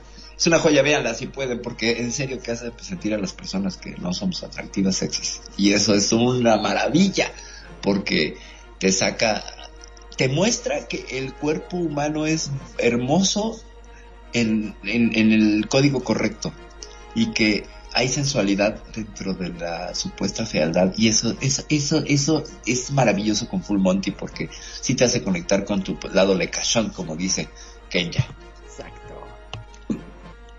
Bueno, ¿y con qué, nos, con qué seguimos? Antes de irnos, porque estamos sobre el tiempo, gente, gente que nos ha acompañado este día en Dándote de tu vida, capítulo 8, más música de películas, que yo creo que se va a quedar para una tercera parte. Pero, bro, ¿qué tenemos en el menú para despedirnos? Y antes de que la lances, pues cada uno de ustedes los invito a que hagan un comentario final antes de que cerremos. Bueno, pues vamos con algo de, que, que pediste también de Star Wars. Y, y Sí, bueno, pues es una película icónica. La verdad es que yo ya vi la primera. Yo me acuerdo que en 1982 estaba muy pequeñín.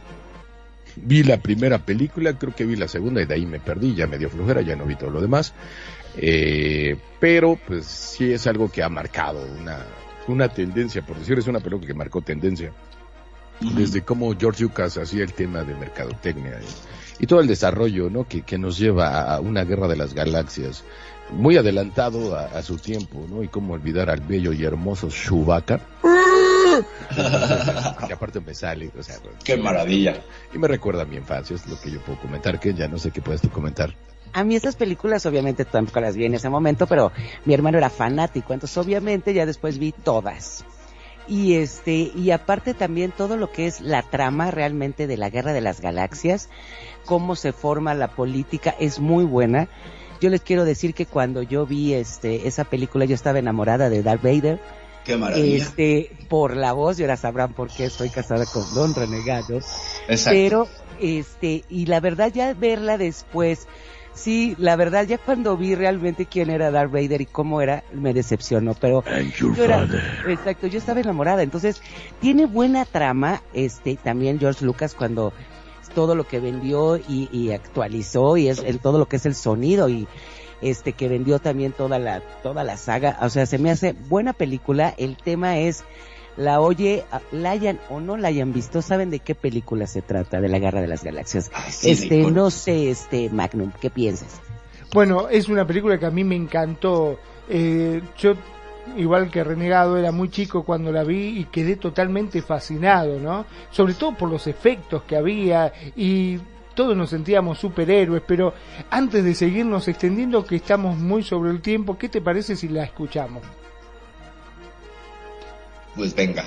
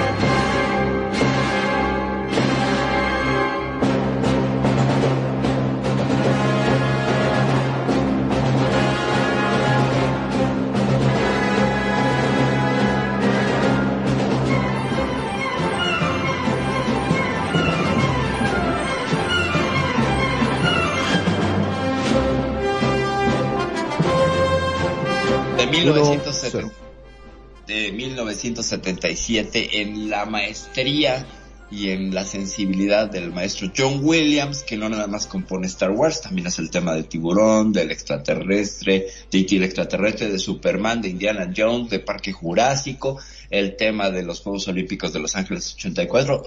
John Williams es un capo en este tema de hacer temas de películas, pero este tema icónico que es el tema principal de Star Wars, la Guerra de las Galaxias, no solamente lo traemos todos como la Coca-Cola, este, inscrito en los genes, es tan pop que se vuelve casi análogo o sinónimo del cine de ciencia ficción.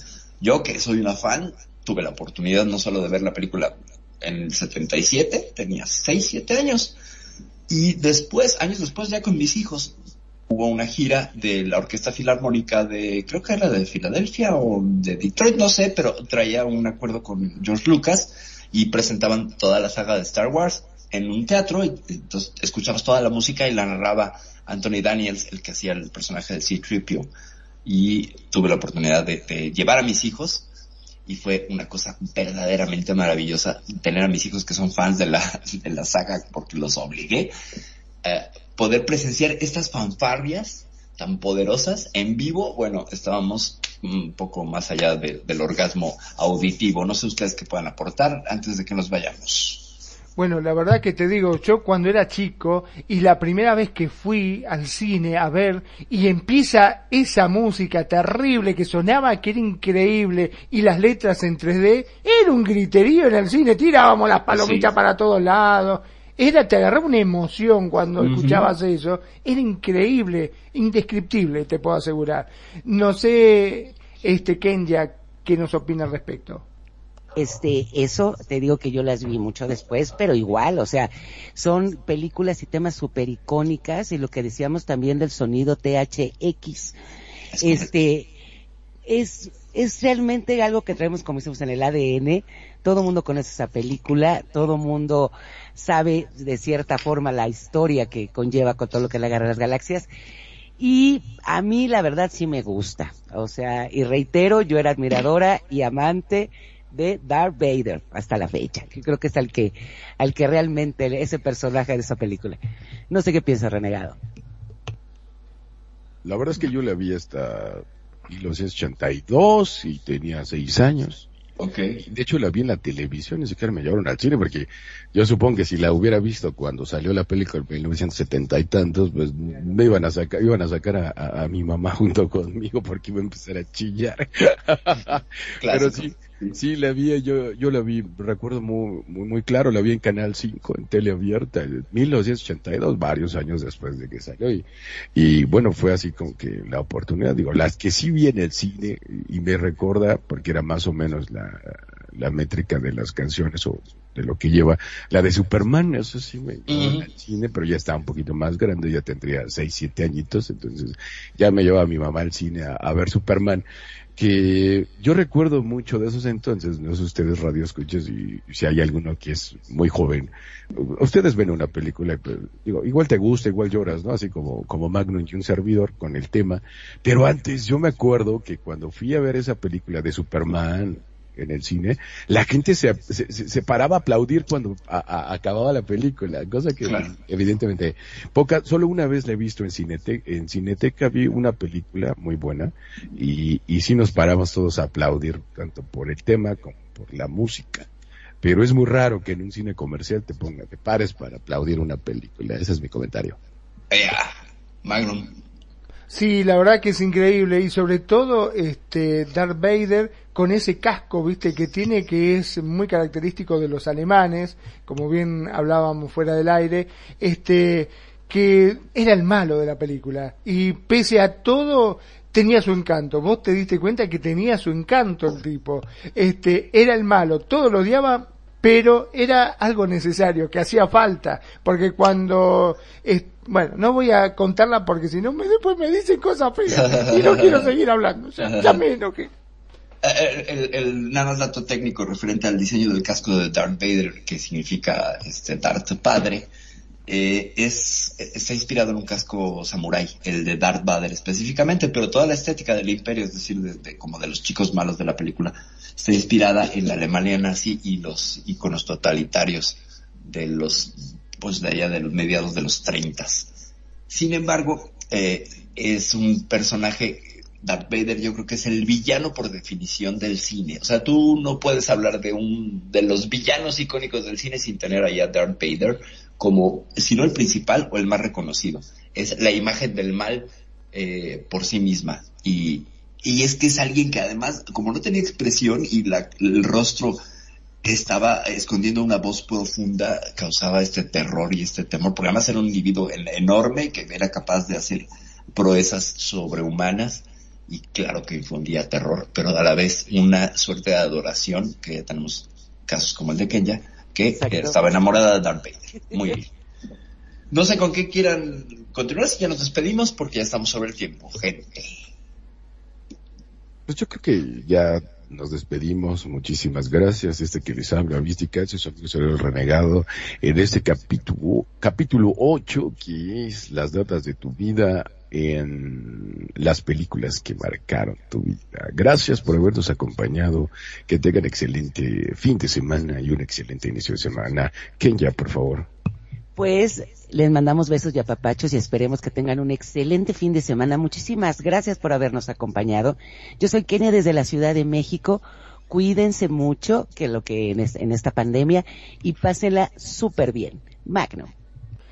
La verdad que en cada emisión nos divertimos muchísimo y bueno, y creo que eso se nota, sale al aire porque realmente la pasamos muy bien y yo creo que ustedes también son cómplices junto con nosotros disfrutando cada programa. Mi nombre es Magnum Dacun, transmitiendo en vivo y en directo desde Mar del Plata, República Argentina. Gracias, gracias por estar ahí, gracias por acompañarnos, gracias a todos los que se acercan a la radio también y nos dejan su comentario.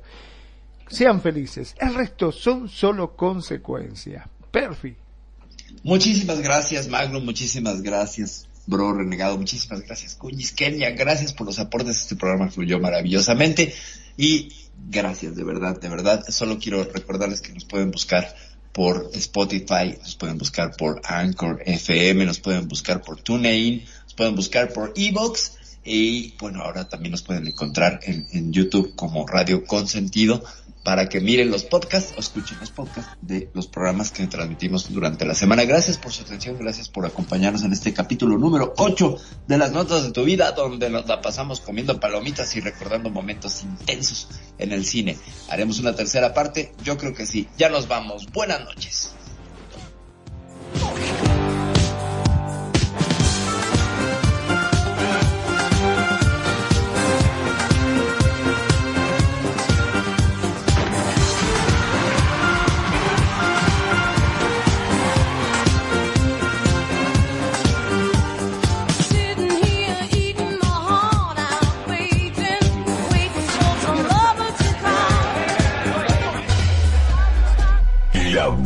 Música. Solo la puedes escuchar por aquí. Radio Consentido, consintiendo tus oídos. Tu mejor opción en radio por Second Life.